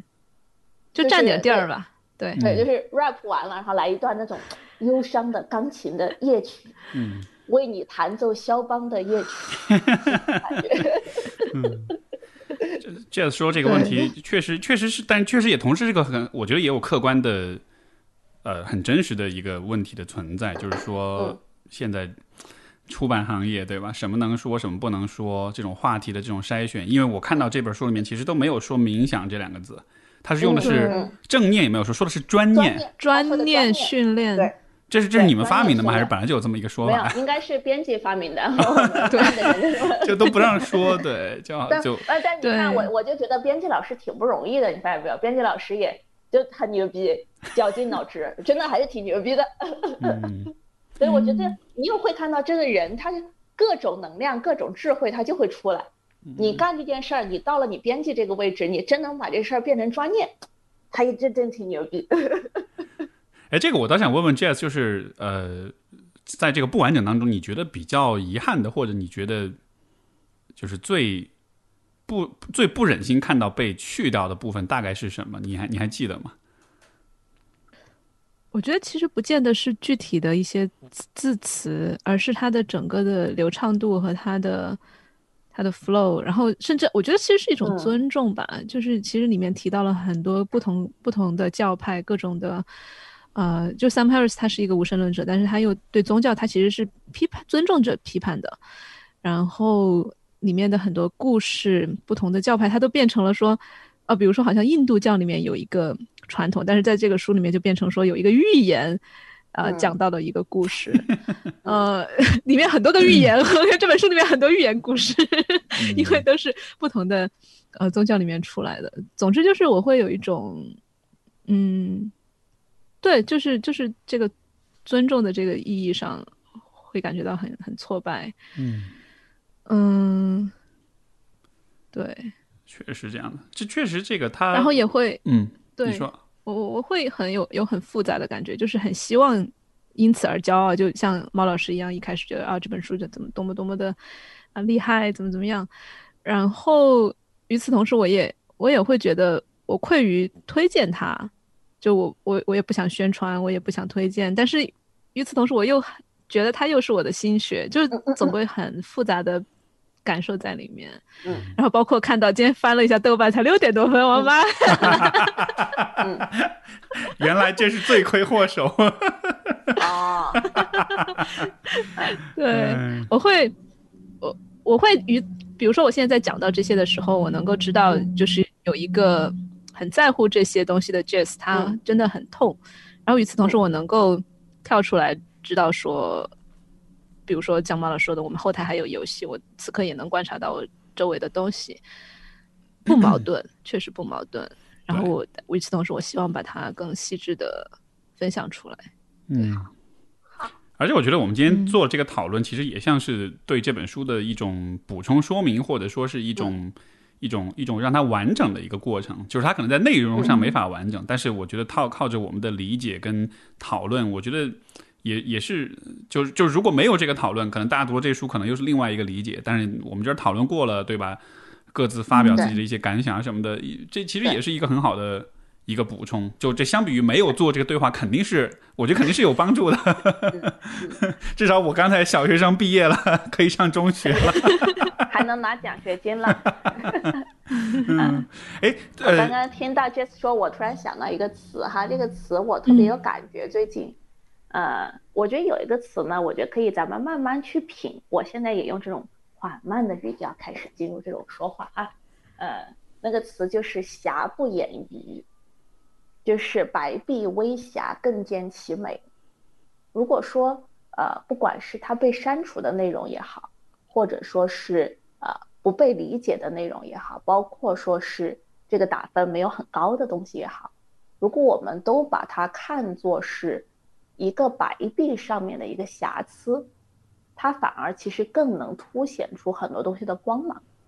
让我觉得。如果说我们自己内心里面，你深深的去知道你跟这个书的连接，你知道它的价值，而且这些价值肯定因为这是你的理解，它不一定能被所有人看得见，它也不需要说被所有人看得见。但是慢慢的，当我去品味这种所谓的瑕疵的时候，你就会发现这些瑕疵它是不影响这个书的完美的。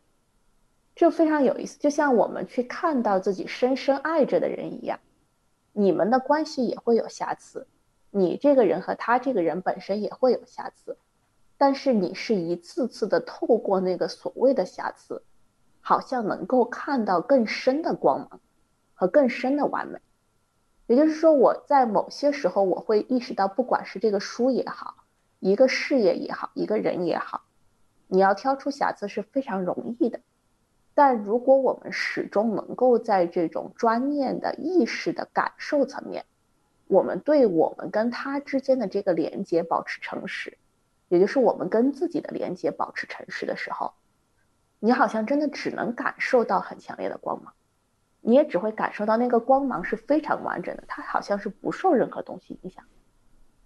啊，这是我自己的一个感受。嗯，我觉得这个过 这个过程也是。但也不是说能一蹴而就，一下就能做到的。其实也会，嗯，我我可以，我跟你刚才猫老师说这，我可以分享我，嗯，呃，就是我在社交媒体上的活跃，大概是从十年前、十一年前开始的，微博啊什么的注册，我一直到了去年为止，我才把所有的账号都统一成了我的中文名加英文名。啊，对，之前没有这么做，就是因为我对我的中文名一直是有很深的羞耻感的。这个姓氏对吧？就是，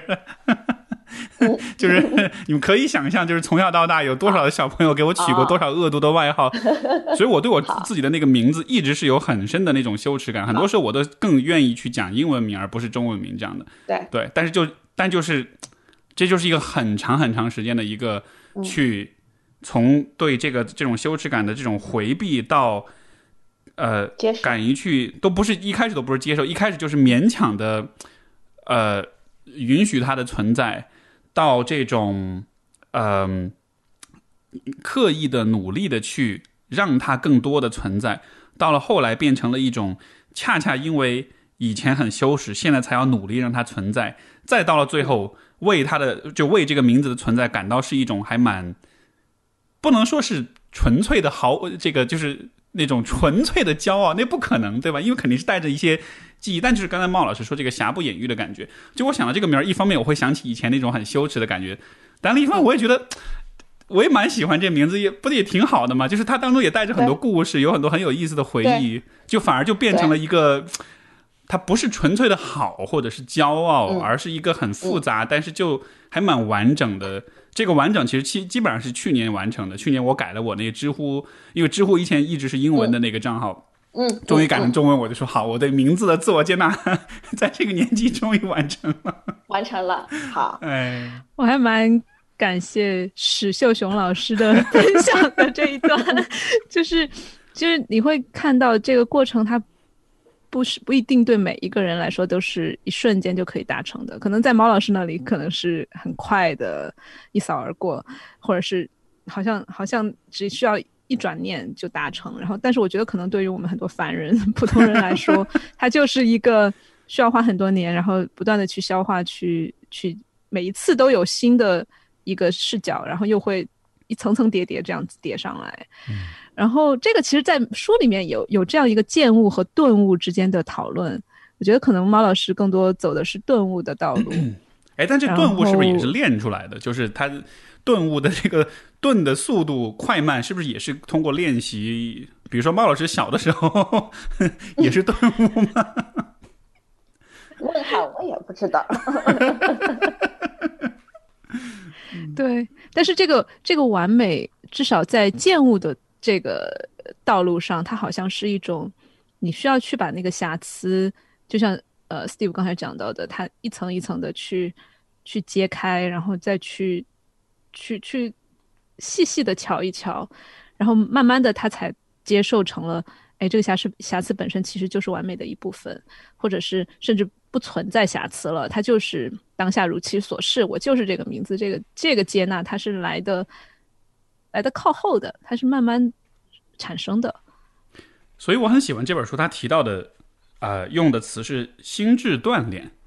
嗯，对吧？就是冥想，对冥想被说成心智锻炼，对，其实也 OK 哈。其实我觉得这样的说法会让我，因为因为你看，我们如果不是这个词儿，我觉得很有可能我们会用的词儿比较传统的，可能是修行或者修炼。对吧？但是修行和修炼呢，它带一点宗教神秘色彩的这种调调，而且它会，我就会让人觉得更有距离感一些。但你说心智锻炼，就好像是哦，就锻炼谁锻炼的体验，大家都有，对吧？我通过锻炼怎么样让自己身体变得越来越好，这个感觉是很容易共情的。所以我觉得，当他提出心智锻炼的时候，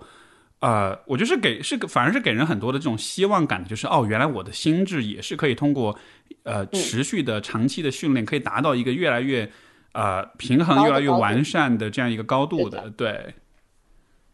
对，这个书里面好像我不知道是他写的，还是后来 Sam Harris 在呃播客里面讲，就是其实顿悟和见悟它不是一个二元对立的路径。然后，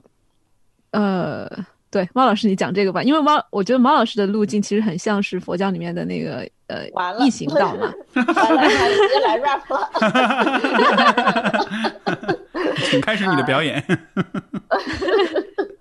好的，呃，本不想，但是你讲的他妈又来了，rap 又来了，又得唱，对吧？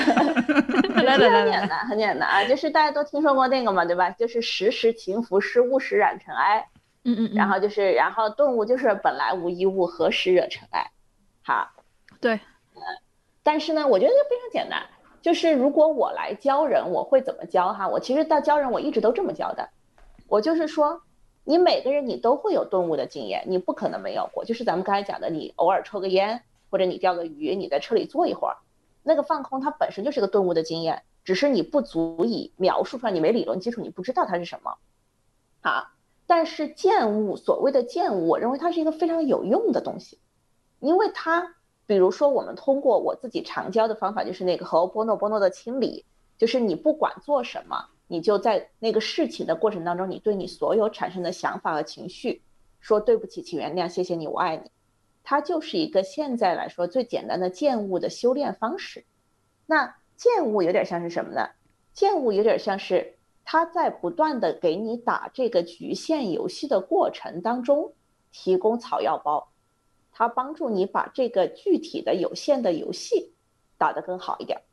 对吧？你可以在游戏当中不断的获得能量，获得能量，获得能量，他就把一个具体的事情也变成了一种很简单的心智锻炼。好，但同时呢，因为很多人他如果是光是顿悟的，他就会说我不知道怎么把这个经验放回我的日常生活当中啊，我还是要做饭呀，我还是要带小孩呀。所以见悟的方式，不管是你，比如说，哎，很多像 Ray Dalio 他们要做投资之前，他先去做冥想。或者说是很多学龄极限的人，他要做投资之前，要做一个事儿之前，他先去做清理。见悟就相当于他让你在日常生活当中，你都有那么一个心智训练的空间和机会，你带着这个去走就行了。所以没有人是只有顿悟或者只有见悟的，每个人他好像就是这个我们经典的数学题，一个人从 A 点出发，一个人从 B 点出发，然后他们终将在终点相遇。所以 A 点出发的人，他其实他顿悟了之后，他反而也会学习很多见悟的东西。啊，B 点出发的人，他从见物开始，慢慢的、慢慢的、慢慢练、慢慢练、慢慢练，他的那种所谓顿悟的经验他就变多了。好，最后这两种人，他们都一定会在中间相遇，他都会积累到足够多的这种体会，足够多的经验，让他去明白，是的，本来就没有东西在那，但是我作为一个局限的肉身人，我还在这个世界有这个城市，我有我的工作，在这些有当中。我透过一次次的去清理它们，一次次去擦拭这些尘埃，我才来去证悟到，其实没有那些东西。前面部分我听明白了，后面你说的，后面你说的没有这个，没有这些东西，这这突然一下就让我拐不过弯了。这个你能再解释一下吗？呃，就很简单，比如说哈，表面上假设我们假设这么说，就是全中国有一万个心理咨询师，对吧？有 Steve。啊，有我们著名的、敬爱的陈海贤老师啊，然后我，啊，就是你会问，你们表面上你们都在做同样的一个工作，但其实大家都知道，这一万个心理咨询师，他最终面对的都是他自己，他面对的其实都是他自己的想法，他自己的情绪，他自己的模式。那所以说，有没有到底有没有心理咨询这回事儿？有没有所谓的你的遇到的这个人他有什么样的问题？不存在这些客观的问题，它只存在于 Steve 怎么看，或者海贤老师他经验到什么东西，然后你最终是用这些东西来锻炼你自己的心智，来清理你自己的心智，而不是真正的去解决那个人的问题。所以当我们明白这点的时候，你就会发现很多的人他都说，其实并没有所谓的工作是什么样，也并没有所谓的金钱是什么样。他用的最最粗俗的话来说，就是一切都是你的心。对吧？你的态度，你是谁，你就看到什么。世界它就是你的镜子，那么我们永远面对的就是自己的心智，面对的就是自己的心念。然后就像这个书里面，它的原话是什么？就是说，我们的心智其实就是我们唯一可以分享的东西，除了我们的心智以外，没有任何东西存在。我们每个人都是千百次的面对自己的心智模式，而除了你的心智模式迫使你看到的东西之外。就没有任何东西存在。他说的心智模式指的是什么呢？这个我有点记不得了。他有他有去定义它吗？嗯，他也没有具体的讲这个。这个如果要非要讲这个呢，我们就引入一个参考文献吧，就是一个《能断金刚》那个书，可以作为一个比较好的参考文献。它是从佛教的唯识论来的。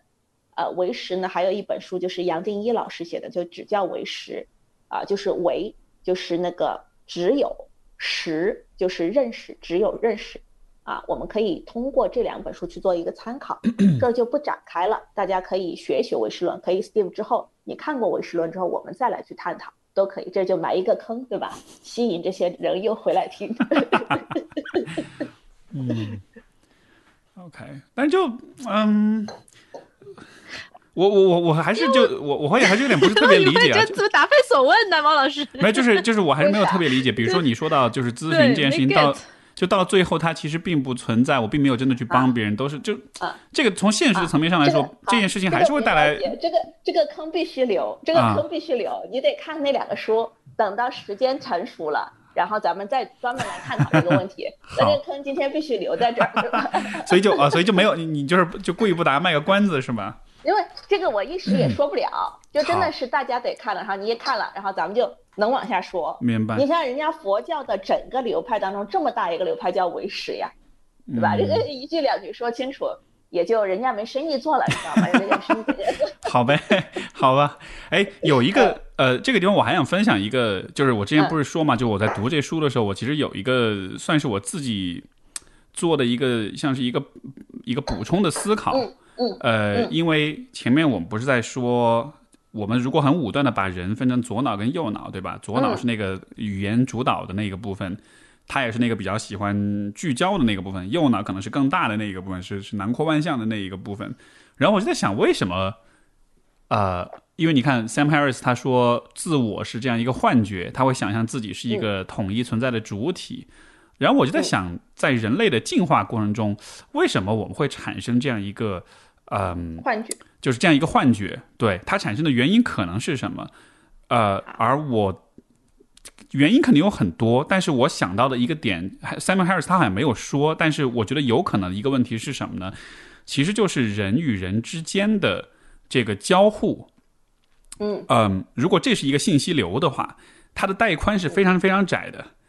因为我之前看到的这个一个说法是说，呃，就是我们的语言，呃的信息流，它的带宽大约是三十九比特每秒。就是如果你计算它这个信息传播的这个量的话，而今天的五 G 下载的速度是一百五十 MB 每秒，所以它大概是四百对万倍还是五百万倍的这个速度，所以就是人与人之间的交互，它的那个呃带宽是非常非常窄的。那这里出现一个问题，就是人的心智其实非常复杂，嗯但是人与人之间的那个带宽又很窄，所以当嗯我们去理解别人的时候，包括我们去向别人展现自己的时候，因为有那个很窄的带宽，所以我没有办法把所有的东西同时都展现出来，所以我们只能去对自己做一个简化，而这个简化的自我，就是有这样一个想象出来的统一的主体，有这样一个自我。它虽然是一个幻觉，但是它，但是。就有点像是我把自我压缩成了一个打包了成了一个 zip 文件，然后这个文件是足以通过语言、通过人面对面交流去传输的，所以它虽然比较简单，但是它确实是可传输的。如果不做这个压缩，我要同时传递内心所有的复杂性的话，是语言是承载不了的，所以才会有这样一个自我的幻觉。就是我是在试图去解释为什么会有这样一个幻觉的存在。对，是一个必要的幻觉。呃，是一个或者说是一个不得已的幻觉，就是因为因为语言的速率实在太传输速率太慢了。对，嗯，嗯，你们怎么想？这个这是我想到的。对，这次老师说，啊，我就慢，我我我语言传输，我我这边处理信息速度你慢。慢慢说，好，你慢慢说。嗯，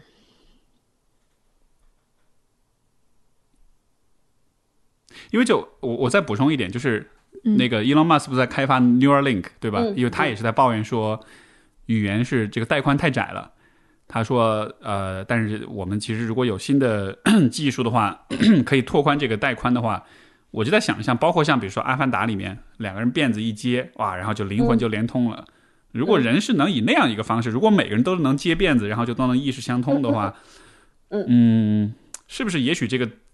自我就是这种幻觉的这种很小的嗯这个小我，可能它的嗯出现的概率会小一些？我的想象是这样的。嗯我自己会觉得，其实我们本来就早就拥有了接辫子的能力，然后反倒是语言把这个能力给盖过去了。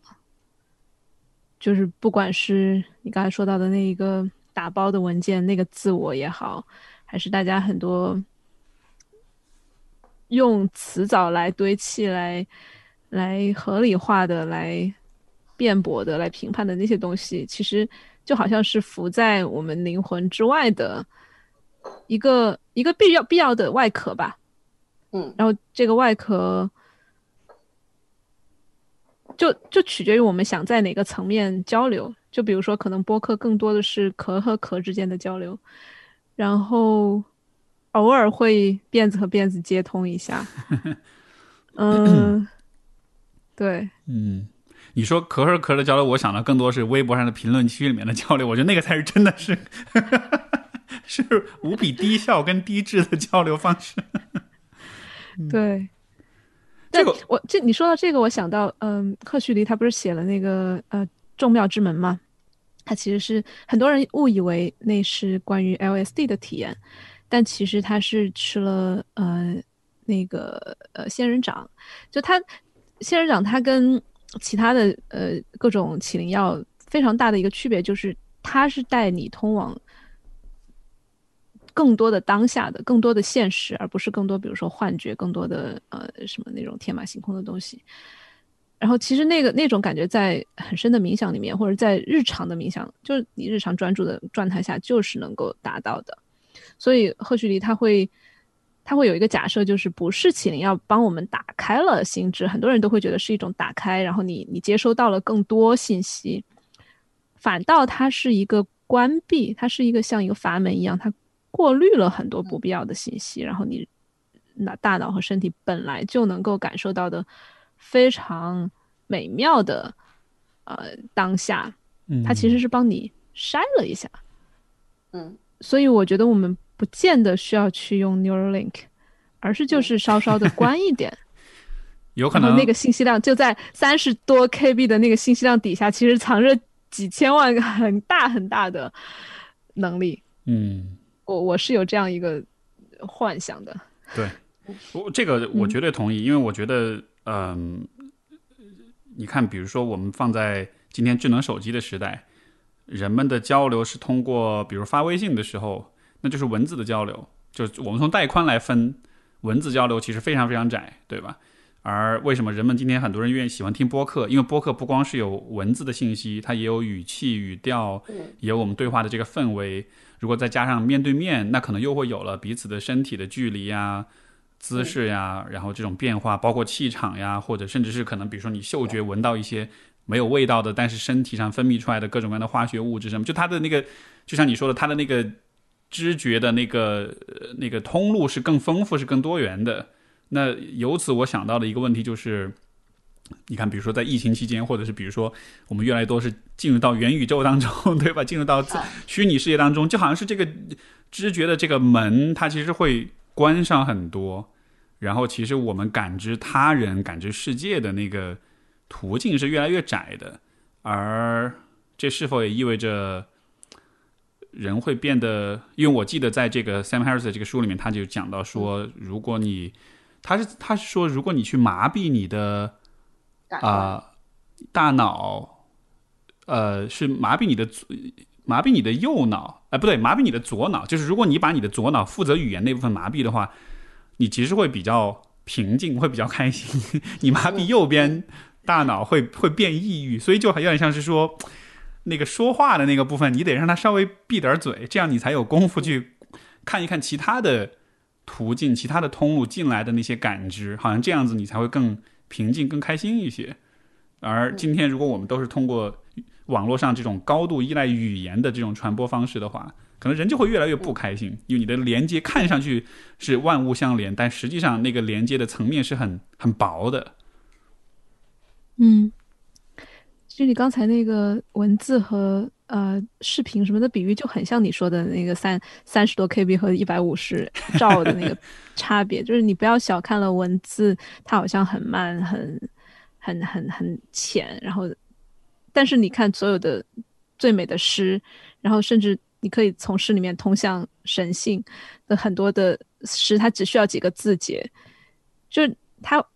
不见得，就是我们常常低估了这种 很简单的。关联就包括人和人之间那种很拙劣，然后很甚至你在宇宙的维度真的很渺小、很可悲的那种一瞬间的联系。对，哎，话是说到这个，它有一个叫《无名悲伤词典》嘛，就呃《Dictionary of Obscure Sorrows》，那个我超级推荐他。最近他出了书，他就是发明一些词用来呃描述我们那种无可名状的一些感受。是谁？是 Sam Harris 的写的吗？不是，不是，是另外一个一个叫 John 什么东西。我回头回头把我们把 Show Notes 可以 好。今天我们说到所有的书都会写在 Show Notes 里面。对，大家如果没听清楚的话，嗯，发明了一个词叫戏诺，我把它翻译为戏诺，就 Casino，呃，S E N O，就是他造呃新造的一个词啊。然后对。细细诺，我我把它叫细诺，微小的细小的细，承诺的诺。嗯，它是一个度量衡，用来衡量陌生人之间连接的最小单位。可以是一个眼神，可以是网上的一一个嗨，可以是就是最小最小的单位，然后跟陌生人之间的连接。所以这种东西就很美妙啊！它不需要，它甚至不需要三十二 KB。嗯，有意思。所以，所以你说这个，我觉得真的是取决于表达能力。你说同样是十个字的篇幅，诗人就能写的特别美，一般的没文化的俗人，像我这种人，十个字都说不完，所以我话特别多，太不精炼了。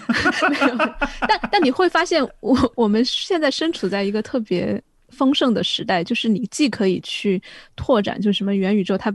的字节越来越，就每一个呃像素都可以看得越来越清晰，然后什么什么 VR 各种各种，然后信息量是往越来越大的方向走的。然后我们在那个大里面可以可以感受学习到很多，接受到很多。然后我们另外也可以到了一个时代，就是我们足够的衣食无忧，然后我们可以往越小的地方走，嗯，然后在一瞬间一花一世界里面，你可以去体会很多的精妙的东西。所以我我自己来说，我我我身处在这样一个又是很消费又非常的多的欲望的时代，去享受那些，然后与此同时又去享受极简的细糯的那些美妙的东西吧。嗯，我觉得从这个角度来说，像正念冥想这样的练习，从未来来说，我觉得它其实会有很好的发展，因为我觉得当人们的生活变得更，就像你说细诺，我我觉得这种细诺是越来越，我觉得总量是会越来越少的，在人们的生活中。我们的生活方式，尤其是技术手段的干预，它决定了我们的戏诺。可能比如说你你你说以前可能是眼神的交流，对吧？今天你你一天看得到几个人？除了你的同事以外，对吧？就呃呃，比如说这种走在大街上可能会有嗯摩肩接踵啊，可能会有这种呃就是面对面的这种戏诺。但是当我们更多的是沉浸在技术当中的时候，我觉得那种这一个部分连接是会变少的。但是我觉得人又。不能没有这样一个部分，就是这个很细腻的一个，能够就就是就是更多动用你右脑的那个部分吧。我觉得，因为我觉得那个部分它其实还是很感性和很敏锐，它还是很，而且我我不知道这个是你们会不会有这样感觉，就是人的内心其实是有一种本能，是是想要去感知更多，是永远是带着那种渴望了解、跟发现、跟体验更多的东西，有一种不断想要向外扩展的这样的一个一种倾向。这像是一个跟，甚至我觉得这个和比如说食欲、性欲、死亡驱动，其他都是一个非常非常本能的层面的这样一个一个欲望。所以，所以，在一个当世界当中的人们，就当我们被生活当中的各种因素压缩的越来越窄的时候，我觉得同时也会有一个反弹。那个反弹就是我们的意识想要的更多。那通过正念跟冥想，对吧？你去拓展你的这个意识，这可能就是一个。我觉得是一种必然的未来预，我觉得是未来可见的一种趋势吧。嗯，猫老师怎么看？作为这个行业的从业者，嗯，我从来没有觉得我是这个行业的从业者。不好意思，一下把这事儿说的太俗气了。也不是，也不是，就是反正就，嗯，主要也也也没什么业务能力，这个这个本质上是没有业务能力，所以就不知道，呃。刚刚我的感觉是什么呢？哈，我我觉得我在回想说，我们在怎么生活？我觉得你说的很对，确实我们好像，呃，每个人你都活在你的空间里面，你自己非常窄的这个流动里面，好像说是跟人的连接并不是那么多，你好像每天都在你比较固定的这个范围里面去走，啊，但是呢，我越来越能够觉得说，在这种。所谓的狭隘和固定里面，其实人更容易体会到一种毫不受限的宽阔。这个非常好玩。大家总以为说我要更多的宽阔是我要认识更多人，哎，我好像要参加更多活动，我要去到这更多地方，觉得不是这样子的。好像就是在你在日复一日的生活当中，当你的心静下来了，你可以在你。吃一道菜，比如说，假设我这个星期我每天都去一家餐厅点同一道菜，看上去它是一个很 boring 的行为。但是，由于你的心是安静的，你每次去吃这道菜的时候，你在感知的是今天的这个餐厅，今天的这个厨师，包括吃这道菜的时候是今天的你自己。也许我们这个时代为什么给了正念冥想这么好的发展空间？就是因为我们可以在非常专注的情况下去感知自己，我们可以用所有东西去感知自己。就像你在不断的录播课，其实你每一期播课，你不仅仅是录出来它，你也能感受到你自己的状态的变化，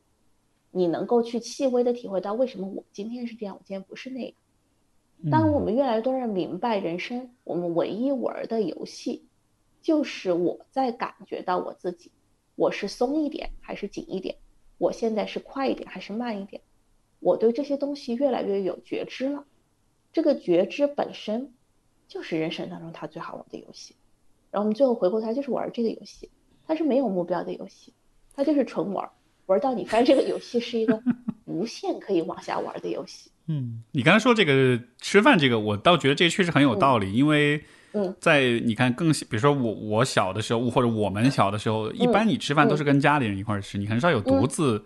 吃饭的时候。那时候你下馆子也可能也没什么太多馆子可以选择，就你没有品菜，没有那个社交，对，就好像没有品菜，就是你通常都是跟别人。在一块儿的，而在跟别人在一块儿的时候，你的注意力通常都是跟别人有关，你很难就是说啊，我谁也不理，我就看我自己往里面看的那个，对，嗯，确实是这样，这这这倒确实是一个好处哈，嗯啊，我怎么突然又想回到消费主义上？好，必须回来，就很好玩哈。你看这个，我这几天在吃一种餐厅，我觉得非常好玩，就是现在大家也知道，米其林是刚刚进成都了嘛。然后呢，中国的所有大城市是高端餐饮越来越多了。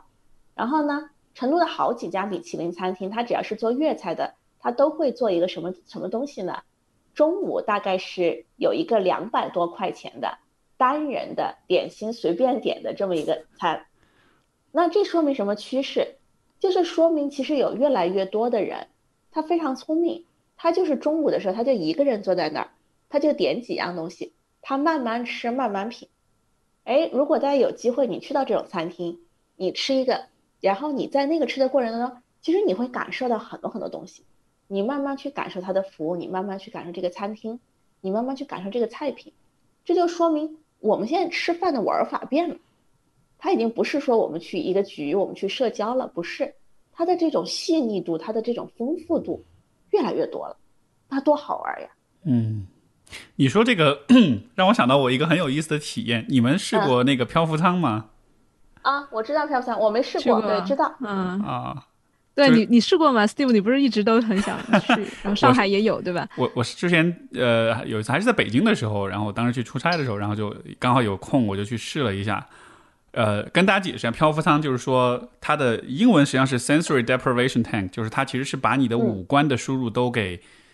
隔绝掉。就是你躺在一个呃恒温的水池里面，这个水池也是有美盐在里面，所以说它的密度比较大，你不会沉下去。然后它关上之后，你什么也听不见，什么也看不见。然后这个水温刚好跟皮肤的温度差不多，所以你其实也感觉不到水的存在。基本上你就感觉你像是飘在太空中的那种感觉。嗯。然后所有的五官，触觉、听觉、嗅觉、味觉，呃，视觉全部就算是关闭了，在这样一个环境里面，所以是一个高度的，嗯呃隔绝和。就是黑暗的体验，黑暗的，然后就是注意力只能只可能聚聚焦在自己身上的一个体验。嗯，然后我当时去躺在那个漂浮舱里面之后，我发现我做的一件事情就是我会在那个黑暗中，我就会抱住我自己，然后我就我就特别享受那个我抱我自己，我抚摸我自己身体的那个被抱住的那个感觉啊！我觉得天哪，就这个感觉好舒服啊！所以以至于一整个。六十分钟的时间，我就不停的在抱、拥抱我自己，在抚摸我自己，而且不是那种就是感受到了你的存在，你感受到了自己这个身体的存在。对，而且就是它不是那种就是情欲的那种感觉，嗯，它更像是那种就是触摸带来的那种啊，我真的感受到我自己了。然后，我当时就觉得还蛮意外，因为我本来想象是。在那里面做做冥想，也许会想一点什么东西啊，会会就是会有一点呃，比如说想通一些大问大道理啊、大问题什么的，做出一点思想上的突破什么。后来发现我完全什么都没想，就脑子完全是关闭的，就在不停的抱我自己，啊，特别舒服那感觉。然后后来出来的时候，本来是六十分钟，然后他结果那个那个他们当时的这个工作人员就看我一直没出来。就一直让我在里面待里面，所以我躺了可能一个半小时，加了个钟，对，但是我完全感觉不到时间，就完全啊，我说一个半小时，我觉得我我都感觉不到时间的流逝了，所以那个感觉特别。所以刚才你说到独自吃饭，我就想独自到极致的时候，其实可能就是这个感觉吧。真的很美，是差不多是这种感觉，很美。嗯，这个大家有兴趣也可以试试看，我觉得还蛮神奇的，就是漂浮舱。对，你们试过吗？你们什么感觉？我试过，我的体验不是特别好，因为当时它就没有，比如说音和声音和 光没有隔隔离开，没有隔得特别彻底，所以没有你说到的那种感觉。啊，但我和猫老师都避过黑关，对吧？嗯猫老师，你觉得嗯闭黑关的感觉会不会有点类似？真是一一样的，一样的。嗯，避黑关是什么？就是坐在黑暗当中，然后对，猫老师是十天饭，哎，九天天不吃饭，对，哦，这个好可怕呀！哦九天时间，这还是蛮长的。还好还好，还好那个感觉，但 我的感觉跟你漂浮舱的感觉一样哈，就是说，呃，它是这样的，它反正就是一个真的是呃一个酒店，然后它把它全部都罩起来，就是黑的，然后你自己的房间你就进去，啊，因为古代的这些修行者、瑜伽师，他们就是在山洞里面闭黑关嘛，对吧？不吃不喝，然后我跟你的感觉就完全相反，主要就是说你那个还是个漂浮舱，你就可以抱着你自己，摸着你自己。啊，我跟你完全相反。我的感觉就是说，啊、你在闭黑关的时候，你下次漂浮舱，你用我告诉你的这个方式，你再去试试哈，就是你把你所有感受到的东西，你都再放过，你好像就是任由你自己沉入到这个很大很大的黑暗里面，我任由我自己沉入到这个很大很大的空无里面，我也不需要在这个过程中感受到什么，我也不需要想什么，但是我就只能任由我自己沉入到这个当中。这个日子就很好混，对吧？你，然后这个九天就无痛混完。哦，就是那时间很长，所以就有点难熬，是吗？它其实也不是难熬，但是它最终就是通过这种你无可奈何的放手，你一下子你就明白了人生该如何混，哎，就好混了。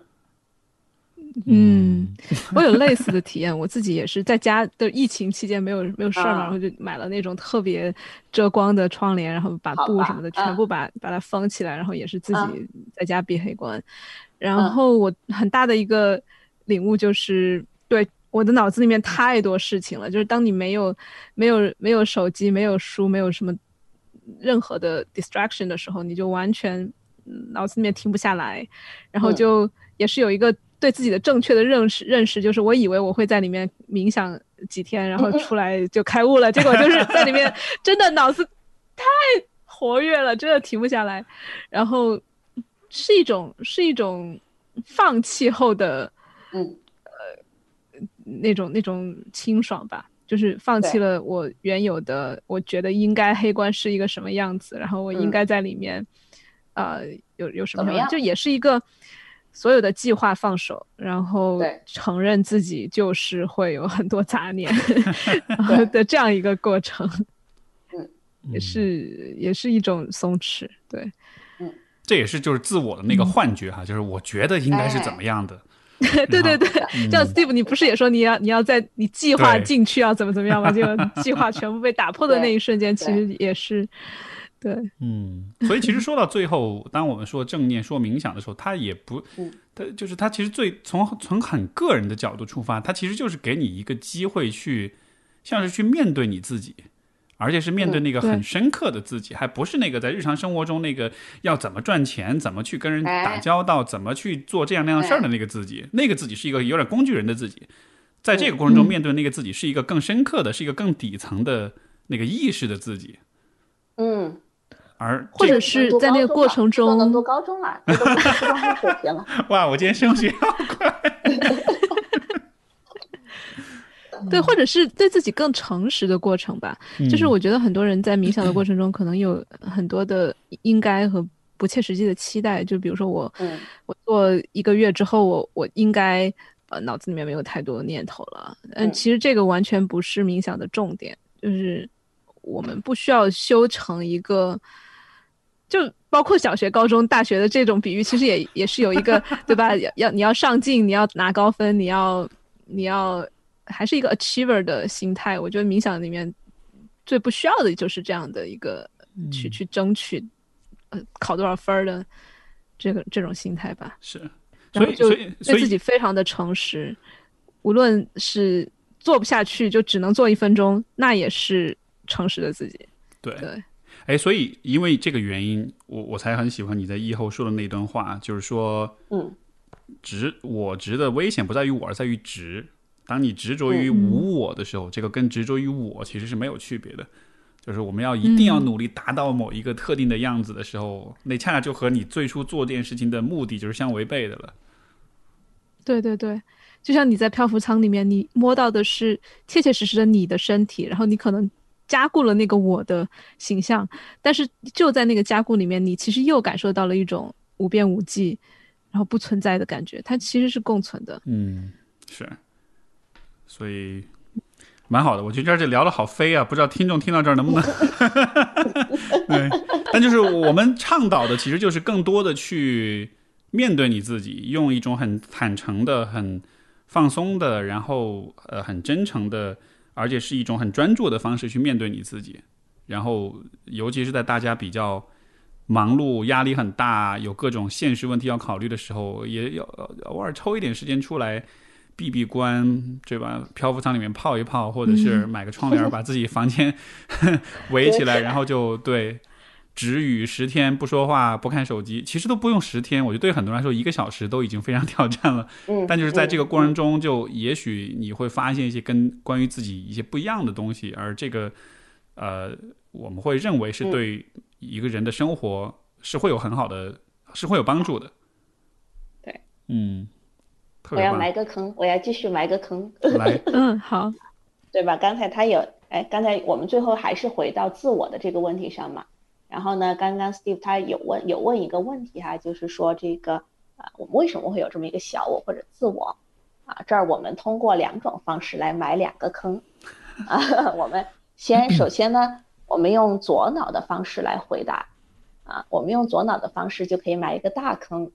啊，你要去读一本书。这个书呢是杨定一写的，他就写的叫做《我弄错身份的个案》。他这个书的名字就叫《我弄错身份的个案》，也就是说，我们把自己当做这个具体的我，它本来就是一个弄错身份的事情。啊，这个跟我们刚才讲的这个唯实的书，它也是一脉相承的。这个坑可以埋在这儿，对吧？可以，你之后想读的时候，包括大家想读的时候，你也可以读一读，这是左脑的。一个答案啊，这就很符合给播客埋坑的一个习惯啊。然后呢，但是呢，我们今天哈，我们其实我们今天我们又用，就是我们就用这套这本书的学术方法，你一边用左脑，一边又用右脑。那我们现在我们又一起来，最后玩一个小游戏，对吧？怎么这人游戏这么多呢？一会儿后台，一会儿前台的，就就坑埋的多了，他就他就会很好玩哈。这坑是这样的，比如说。我刚才我们讲的这句话是 Steve 问这个小我为什么会有这个小我，对吧？好，这句话本身就是一个坑，这句话本身就是一个问题。怎么说呢？谁在问为什么会有小我？那你的第一反应是 Steve 这个人在问为什么会有小我。好，这其实就是最好玩的事情。我们最后不去解答问题了。当你去关照意识的时候。它就是佛教里用的这个参的这个方式，是谁还有这个问题？是谁还有这些想法？是谁还有这些念头？当你不断的开始去问的那个谁是谁的时候，哎，有意思的东西就来了。好，当你把这个东西慢慢的你有点的感觉了，所谓的所有的禅宗的公案，什么历史上那些打机锋的东西，你全部就看懂。啊，所以最著名的一个公案就是拖死尸的是谁？拖着 Steve 这个身体的是谁？拖着我这个身体，拖着 Jess 这个身体的人是谁？啊，那么问出这个问题为什么会有小我的又是谁？这个是留给大家的一个更大的坑，请慢慢猜，对吧？嗯，所以我们今天就又留了两个坑在这儿。好，很好。嗯，我我我已经想到一点点了，就是为是谁在问这个问题，可能就是那个想要给很多事情一个解释，想要理论化一些东西，想要很理性化的去解读、去描绘、去诠释，就是有这样一个欲望在这背后的。是的。对对对，是的，是的。而且我也理解，如果再往后看，就还会有更多的东西。嗯，好，我把这个坑延伸一点点，因为你你看你这都能保送斯坦福了，你这水平有点高，还能拿奖学金，这水平太高了。但我们那那你就讲这儿，我们就把这个坑延伸一点点哈，就非常好玩。你说的就是说，哎，好像有这么一个欲望，想要把这个事儿弄清楚的这个欲望，他问出了这个问题，对吧？好，那如果说我要把它讲的再具体一点点，我会怎么讲呢？这个留给大家可以更好的一个去参的一个过程。呃，你会发现有那么一股能量或者一个思维模式，它经过了你的大脑。这个思维模式和这个能量，也就是说，我要去弄懂一个为什么，它是一个模式，一个能量。这个模式跟能量，它始终都在重复，但是它仅仅是一个能量和模式。它可以在千百个人身上重复，它也可以有千百个人他完全没有这个模式，啊，我们就讲到这儿，剩下的自己品模式在讲，剩下的独乐模式在讲。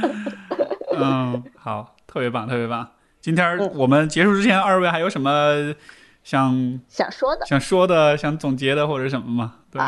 好，Jess 老师先说，我想一想。对，总结的。不一定是总结吧，就你想说随便说点啥都行。说点啥？对，唱个歌也行，你唱个歌也行。嗯，哎呀，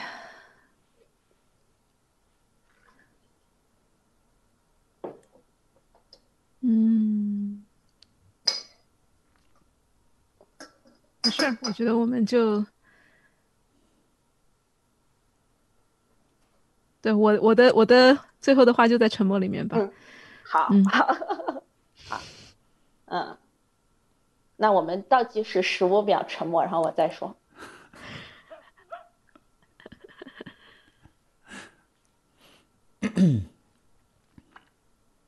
好，数够了，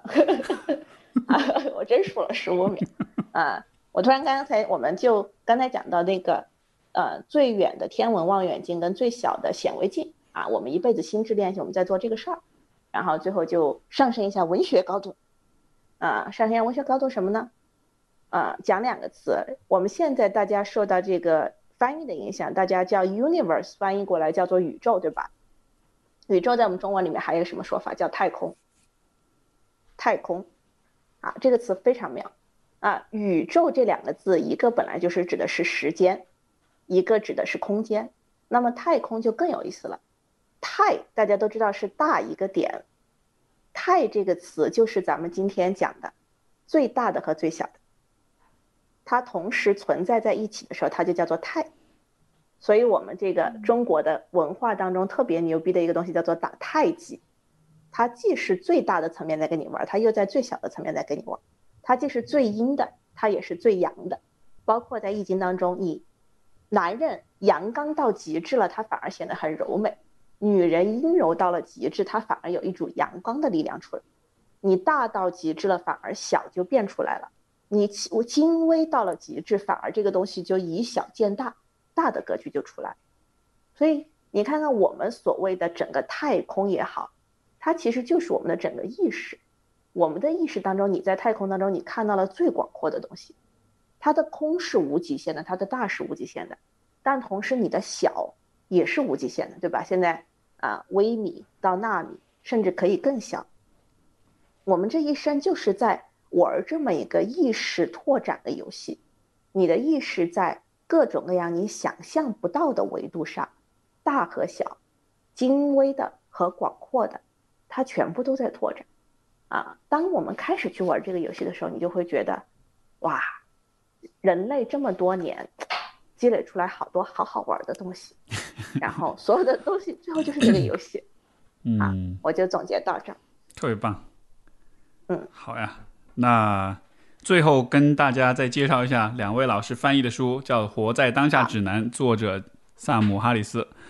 然后这个呃，你们两位的社交媒体，这个要跟大家再介绍一下，好的，好，啊。学霸猫的公众号就是轻松冥想，公众号叫轻松冥想，对，然后，呃，这个号现在已经变成了一个主要怎么教大家花钱的号了，所以请不要关注。啊，然后我的微博就叫于丽颖学霸猫，好，呃，这个号也就是一个发自拍的号，大家也不要关注。好的，好的，Jazz，对，我的是神爱玩财，呃，公众号，然后微博是神爱玩财，Jazz。好嘞，嗯，欢大家如果想要更进一步的跟两位老师在交流的话，就欢迎关注他关注他们。然后我们很感谢今天的对话跟分享，我们今儿节目到这儿，好吧？谢谢各位，拜拜，吃饭了，再见，谢谢 Steve，拜啊，谢谢马老师，拜拜拜，谢谢，再见。